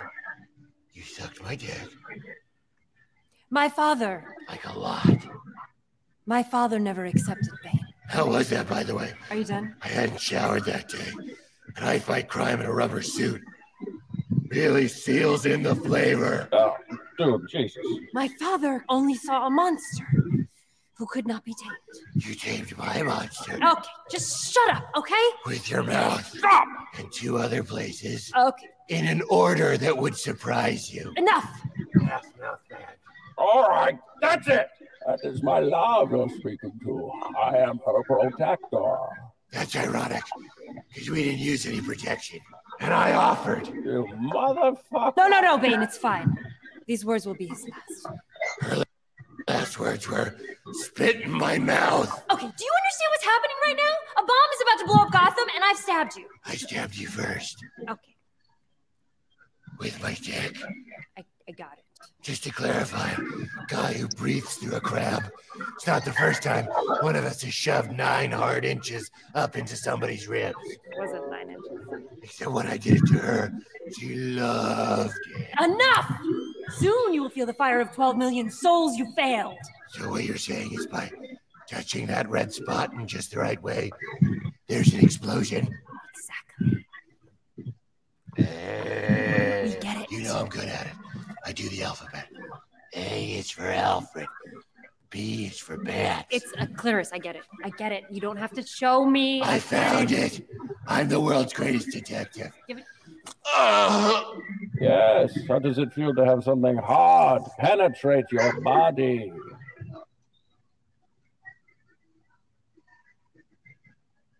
No, nothing. I mean, I could think of like 10 off of that. I'm sorry. All sex jokes aside, I am losing quite a bit of blood. You're an idiot. All right, fuck this. I'm just gonna blow up Gotham now. Goodbye, my love. Wait, are you crying right now? Jesus, his face is all wet, like mine was at the beginning. And he's back. Yours was at the end. Press the button. You gave Gordon a way to block my signal. No matter. You bought yourself 11 minutes. What you should buy yourself is another pair of panties. I totally hid these from you when you were in the John. That's a lot of memories. Huh? You want a little? Which one of these tubes do you smell out of? Oh, Now, oh. you have my permission to try. Terriblito, terriblito. ¿Lo habías visto, Ángel? No, no lo había visto. Con el humor. Com- completamente nuevo para mí. Sí. Wow. Pero sí. Y con eso solamente nos falta una sola noticia. Espero que lo hayas disfrutado. Chanchi, Abomination. Abomination y Shang-Chi. Me, me encanta que tenga el diseño de, de- de los cómics, tiene las escamas abiertas en esa foto, como podemos ver, which I love. Sí, no, no está muy lejos. Literalmente le hicieron un poquito más spiky el, el espina dorsal y le añadieron la oreja. No me encanta. No me encanta, voy a ser sincero. A menos que lo justifiquen. Y no lo tienen que hacer, honestamente, porque entre Incredible Hulk y The Avengers, el diseño del personaje de Hulk lo cambiaron totalmente. Y se supone que sean la misma continuidad. So, para que se fuera más fiel a los cómics. So, no me molesta que, sea más fiel a los cómics, es que simplemente a mí me gusta mucho este diseño. Eh, pues hay mucho, mucho, mucho este diseño. Y como dije, no cambiaron mucho, simplemente están, están en un in-between. Eh, mucha gente empezó a decir que no era Abomination. Gente que sabe de cómics. Eso no es Abomination. Yo, pero, ¿cómo que no Abomination? Vamos a empezar. Mira el pecho. Ve la protuberancia que ambos tienen. Ok. Estoy decepcionado de dos o tres amistades que tengo que decir que no Abomination. Pero Ángel, ¿por qué sabemos que es Abomination? Porque yo vi el trailer con subtítulos en inglés y dice Abomination Roars. Ya, ahí está, clavado. Cualquier persona que haya dicho que no es Abomination, clavado. So, sabemos que eh, Teen Roth va a salir nuevamente en la serie de She-Hulk. Están eh, volviendo a traer a estos personajes. Esto. Doomsday de Batman v Superman. Lo mismo. Me hubiera encantado ver esto en el cine. Pero sabes que yo siento que el personaje de Abomination en esta película va a ser un, un just Sí, sí. eh, eh, visual, eh, visual thing. Más me sorprende que hayan enseñado el dragón. También. Porque siento que el dragón es el villano real de la, peli de, de, de, de la historia. So, más me sorprende el dragón. Que yo siento que Abomination va a ser como que el joke. Ah, es fácil pelear. Viramos la cámara. bu- bu- bu- Adiós, bye. Sí, este, sí, tres minutos en pantalla como máximo Abomination y, y that's it. So, no, no me interesa tanto, pero sí me hubiera gustado. Dicho eso, una vez sale en el trailer, que entiendo que estuvo de más que saliera, pero una vez que ya sale, que es oficial que va a salir, una página como CinePR debe o no debe publicar la noticia Sí, porque ya salió el trailer. oficialmente. ¿Y qué pasa con la gente que, que no ve los trailers? Se arriesga a que se le spoileen las cosas que aparecen en los trailers, porque lógicamente, pues Porque son sigue una página de noticias. Ajá, ¿verdad? Ujú. Ah, ok, está bien, eso es todo. Chris, ¿estás de acuerdo con eso? ¿Le pusieron algo ahí? No he leído los comentarios. Tú sabes, la, la gente, Los, comentar- los com- los comentarios cuando salió esta, cuando salió la foto que Matil puso. esta foto. Yo no vi el trailer, gracias Ah, por que la pusiste tú, Chris. La pusiste tú, Chris. Sí, yo no- O sea que yo, yo fui el que armé la segunda guerra mundial y no me di cuenta. Sorry. Sí, papá. Este, Chris, gracias por spoilearme que salió Abomination porque yo no había visto Yo no, el vi, trailer. yo no vi el trailer, yo no he visto el trailer al día de hoy. A mí no me, no me. Ay, que se dejen de llorar era. Fíjate de eso. Tú sabes que está el dicho que no, tú sabes que está el dicho que no llora no mama. Oh my gosh. Esta gente lo que está buscando es mamar. Eso es todo. Están llorando, por Mamabicho. cual- están llorando por cualquier cosa para ver si pueden mamar. Sí, sí, va a ver si, va a ver si, si le llega la. Este- Mano, si, es- si salió oficialmente. Es como cuando Marvel, eh, Marvel tira los posters. Sale un episodio de una de sus series y tira un póster. Y tú no viste el episodio. Si tú no viste episodio 2 y de momento tiran el póster de Lady Loki o de Sylvie. Eso, eso era lo que iba a decir. Yo cuando puse el póster de Lady Loki, yo lo pensé mil veces, pero ya antes eso ya lo puso la página de Disney Plus y la página de Disney Plus la tiene todo el mundo, pues. Yo la que yo la ponga no es nada. Exacto, es como que. Mano, de verdad no nos siga. No si, nos ya siga. ofici- si ya es Nosotros somos una página de oficial, noticias. si ya es oficial, no te puedes molestar. Si es un Ok. leak, ahí, ahí yo te diría, ok, ok. Pero si es oficial, no, a mí no es oficial ya. Salió en el trailer. Mala mía, pero salió en el trailer. ¿Tú no ves trailer? Mala mía, no sigas páginas que hablan de trailer. Nosotros hablamos de trailer. Nosotros hablamos de noticias, hablamos de trailer, hablamos de las películas que vemos. Este, automáticamente sale en el trailer. Es un spoiler de parte del trailer, pero no, no debe ser un spoiler de parte de nosotros porque ya, ¿cuántos, ¿cuántos views tiene el trailer de Chanchi? Ahora Ay, mismo. Bien. O sea, ¿cuántos millones de views? Ahora, claro. Para allá. Voy para allá. Shang-Chi trailer. Estoy solamente voy a hablar de la plataforma de, de la primera que salga. O sea, no estoy ni, ni yendo a, Estoy en la primera que salga. Esto es Sensacine Trailers. Tiene 100.000 views, que no es ni Marvel. Vamos La a de. Marvel, la de Marvel tiene 4.8 millones en YouTube. La- el trailer de ayer, 4.8 millones. Nuestra página tiene un millón No. de seguidores. No, no. Ah, bueno, sí, el nuevo, el nuevo, el nuevo tiene razón, tiene 4.8. Eh, la de IGN tiene 713 mil K. Eso es correcto. Eh, y por ahí para abajo, si seguimos hablando, eso solamente son los trailers, los videos de acción del trailer, los videos de explicando el trailer, los easter eggs en el trailer. Esos son millones de views. So, me encanta que esté. A mí tampoco me gusta que lo hayan mostrado, pero una vez sale público, y yo me enteré, gracias a Chris, yo no había visto el trailer, pero a mí no me molestó. A mí no me molestó que Chris lo pusiera, a mí me molestó que pus- Disney, el trailer saliera. No hay razón para no.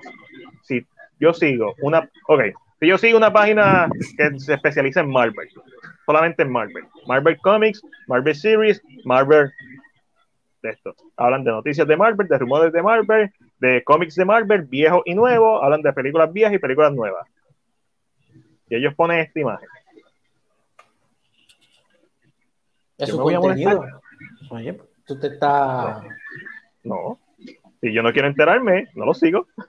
No sigo una página de Marvel que habla de noticias de Marvel. Nosotros somos una página de cine. Nosotros hablamos de trailers. Marvelita. ¿Ah? ¿Cómo? Ha- Hablamos de cine, de todo tipo de cine, horror, superhéroes, o sea, todo tipo de cine, todo lo que tenga que ver con cine, reseña, análisis, contenido de humor, contenido interactivo de cine PR. si yo no quisiera un spoiler, yo me metería en una página de cine que sea de meme. Puro meme. Por ejemplo, este, hay una página, que un artista gráfico que lo que hace son comparaciones y datos de personajes. Y él hace como que el personaje de los cómics y lo pone con el personaje, la versión moderna. Este, bien cool, bien cool. Debería, esa página debería tener más, más seguidores, seguidores de la que tiene. Si yo no quiero ver una comparación, no lo sigo. Así. ¿Cómo? Y volvemos a la misma temática. La gente está, pero de que, pero ya descubrí el secreto. Están- la gente llora tanto, pero es porque están buscando, ¿verdad? Un, un venoso. Tú sabes. De estos que te, que te tienes que dislocar la quija. Benito el Venoso. Benito el venoso. Eso es lo que están buscando. Eso es lo que buscan. Ay, bendito. O eso que los clavan en los comentarios. Que viene siendo parte del proceso. Pero sin vaselina ahí, seco. Ángel, no sé, ¿tienes alguna experiencia que nos quieras contar? Y con eso terminamos el podcast del día de hoy. Recuerden seguirnos en todas nuestras redes sociales. Este es el podcast que tiene hora de, de- de empezar, pero no tiene hora de terminar. Y aunque hoy se fue bajito, nos, fuimos, nos llegamos a las 3 horas. So, nada, Chris, ¿qué va a haber para la próxima semana? Voy a tratar de ver uno, un carajo por lo menos esta semana, para poder hablar de, de algo. Mis planes para este fin de semana son ver la película de Rurouni Kenshin, la, la primera, que la compré en Amazon Prime. Ya la he visto dos veces, pero la quiero ver con Omi. Ella nunca la ha visto porque quiero ir comprándolas para poder ver la cuarta. Eh, tengo ahí The Amusement Park, la tengo ahí, pero de que la tengo hace dos semanas para verla. Siempre está, en, siempre está en el display de mi computadora, ahí en Shoulder.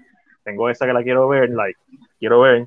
Y voy a tratar de ver este fin de semana eh, F9, Fast and Furious 9. Ángel, ¿qué tú tienes para ver este fin de semana? Este fin de semana eh, yo voy a ver para la próxima semana. No sé qué quiero ver. eh, lo más sé que había algo que quería ver y se me olvidó para el cara. Hay algo en mente que yo tenía que quería ver y se me olvidó ahora mismo. Mm, Ahora no. No sé, gente. Recomiéndenme, escríbanme. Ángel, puedes ver esta película, es muy buena. Y yo, thank you. Esta semana, eh, hoy empezó la de Liam Neeson, de Ice Ah, la que está en. Netflix. Ice Road. Liam Neeson lleva como tres películas que es lo mismo. En la El mismo nieve, personaje en, en otro lado. Taken en la nieve. Sí. Este, sí, sí, sí. No, no, no creo que la vea. No, soy honesto, no creo que la vea. Este, esas peliculitas así. Pero en cuanto. Ah, voy a ver, voy a tratar de ver el anime de, de Godzilla que salió hoy en Netflix. Este, Ok, Point ok. algo. Eh, los episodios son cortitos, veintipico minutos. Ya está el primer season completo porque es Netflix. Pues estoy bien interesado en ver eso y, la, y las que mencioné. So, la gente que nos está viendo, si llegaste hasta acá, eres un caballo, ¿qué, va qué quieres ver este fin de semana? ¿Vas para el cine? ¿Vas a ver todo en streaming services? ¿Te compraste una película y la quieres ver? Como yo, que me compré la semana pasada de Long Halloween y, me, y la vi. También me compré Arieti, de Studio Ghibli, de Steelbook. No, pero, o sea, esa está para la colección, esa la veo después, cuando haga el especial de Studio Ghibli en video. So, ¿Algo que tengan para esta semana, Chris y Ángel? Yo no sé cuándo regresa aquí drama con Angelo.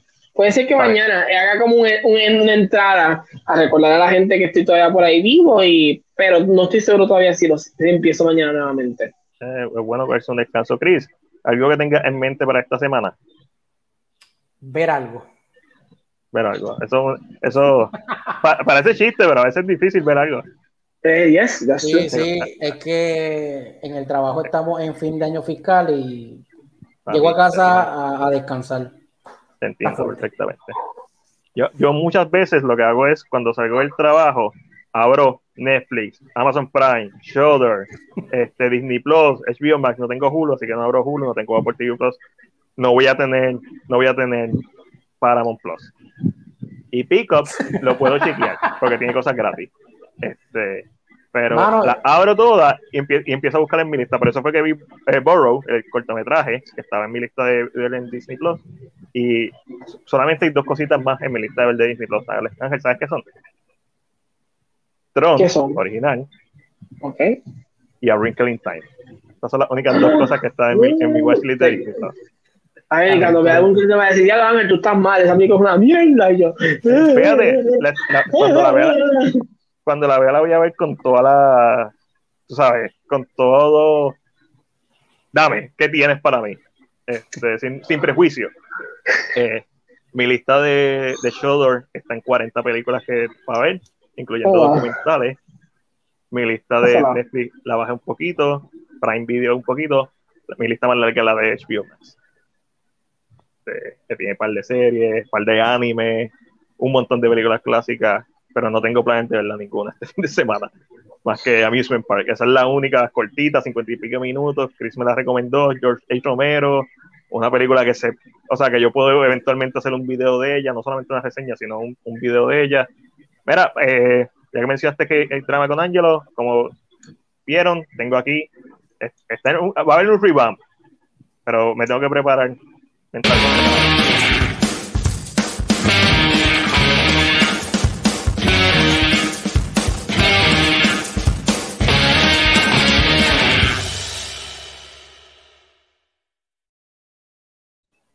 Eso, anime con Mac, vuelve, porque lo puse a votación en YouTube y la gente pidió anime con Mac. Este, por ahí tengo como cinco, cinco ya, tengo dos libretos, o sea, completos de dos episodios de Story Mode, que falta grabarlo y, y, y editarlo. Eh, la reseña de In the Heights, que ya la terminé de cortar, lo que falta es los inserts y literalmente falta el entre lo bueno, lo malo y lo que y ponerle lo, el like, el, el suscríbete, eso es lo que falta. Y tengo un video del timeline de The Conjuring que lo grabé, ya está grabado, falta editarlo. Eso va a ser un voice over. ¿verdad? Este, hay un par de cosas, así que la gente que nos está viendo aquí y no nos sigue a través de YouTube, síganos a través de YouTube. El podcast sale en YouTube, a la misma vez que sale en Facebook, y todo lo que sea contenido, reseñas, eh, story mode, eh, final explicado, en tres minutos o menos, anime con Mac, va a estar en YouTube también. Recuerden también que este podcast lo pueden escuchar en Spotify, en Anchor, en iTunes, en Google Podcast, en Apple Podcast, básicamente cualquier distribuidor de podcast eh, de, los, de los grandes. Estamos ahí. So, vámonos por el carajo. Ay, los queremos.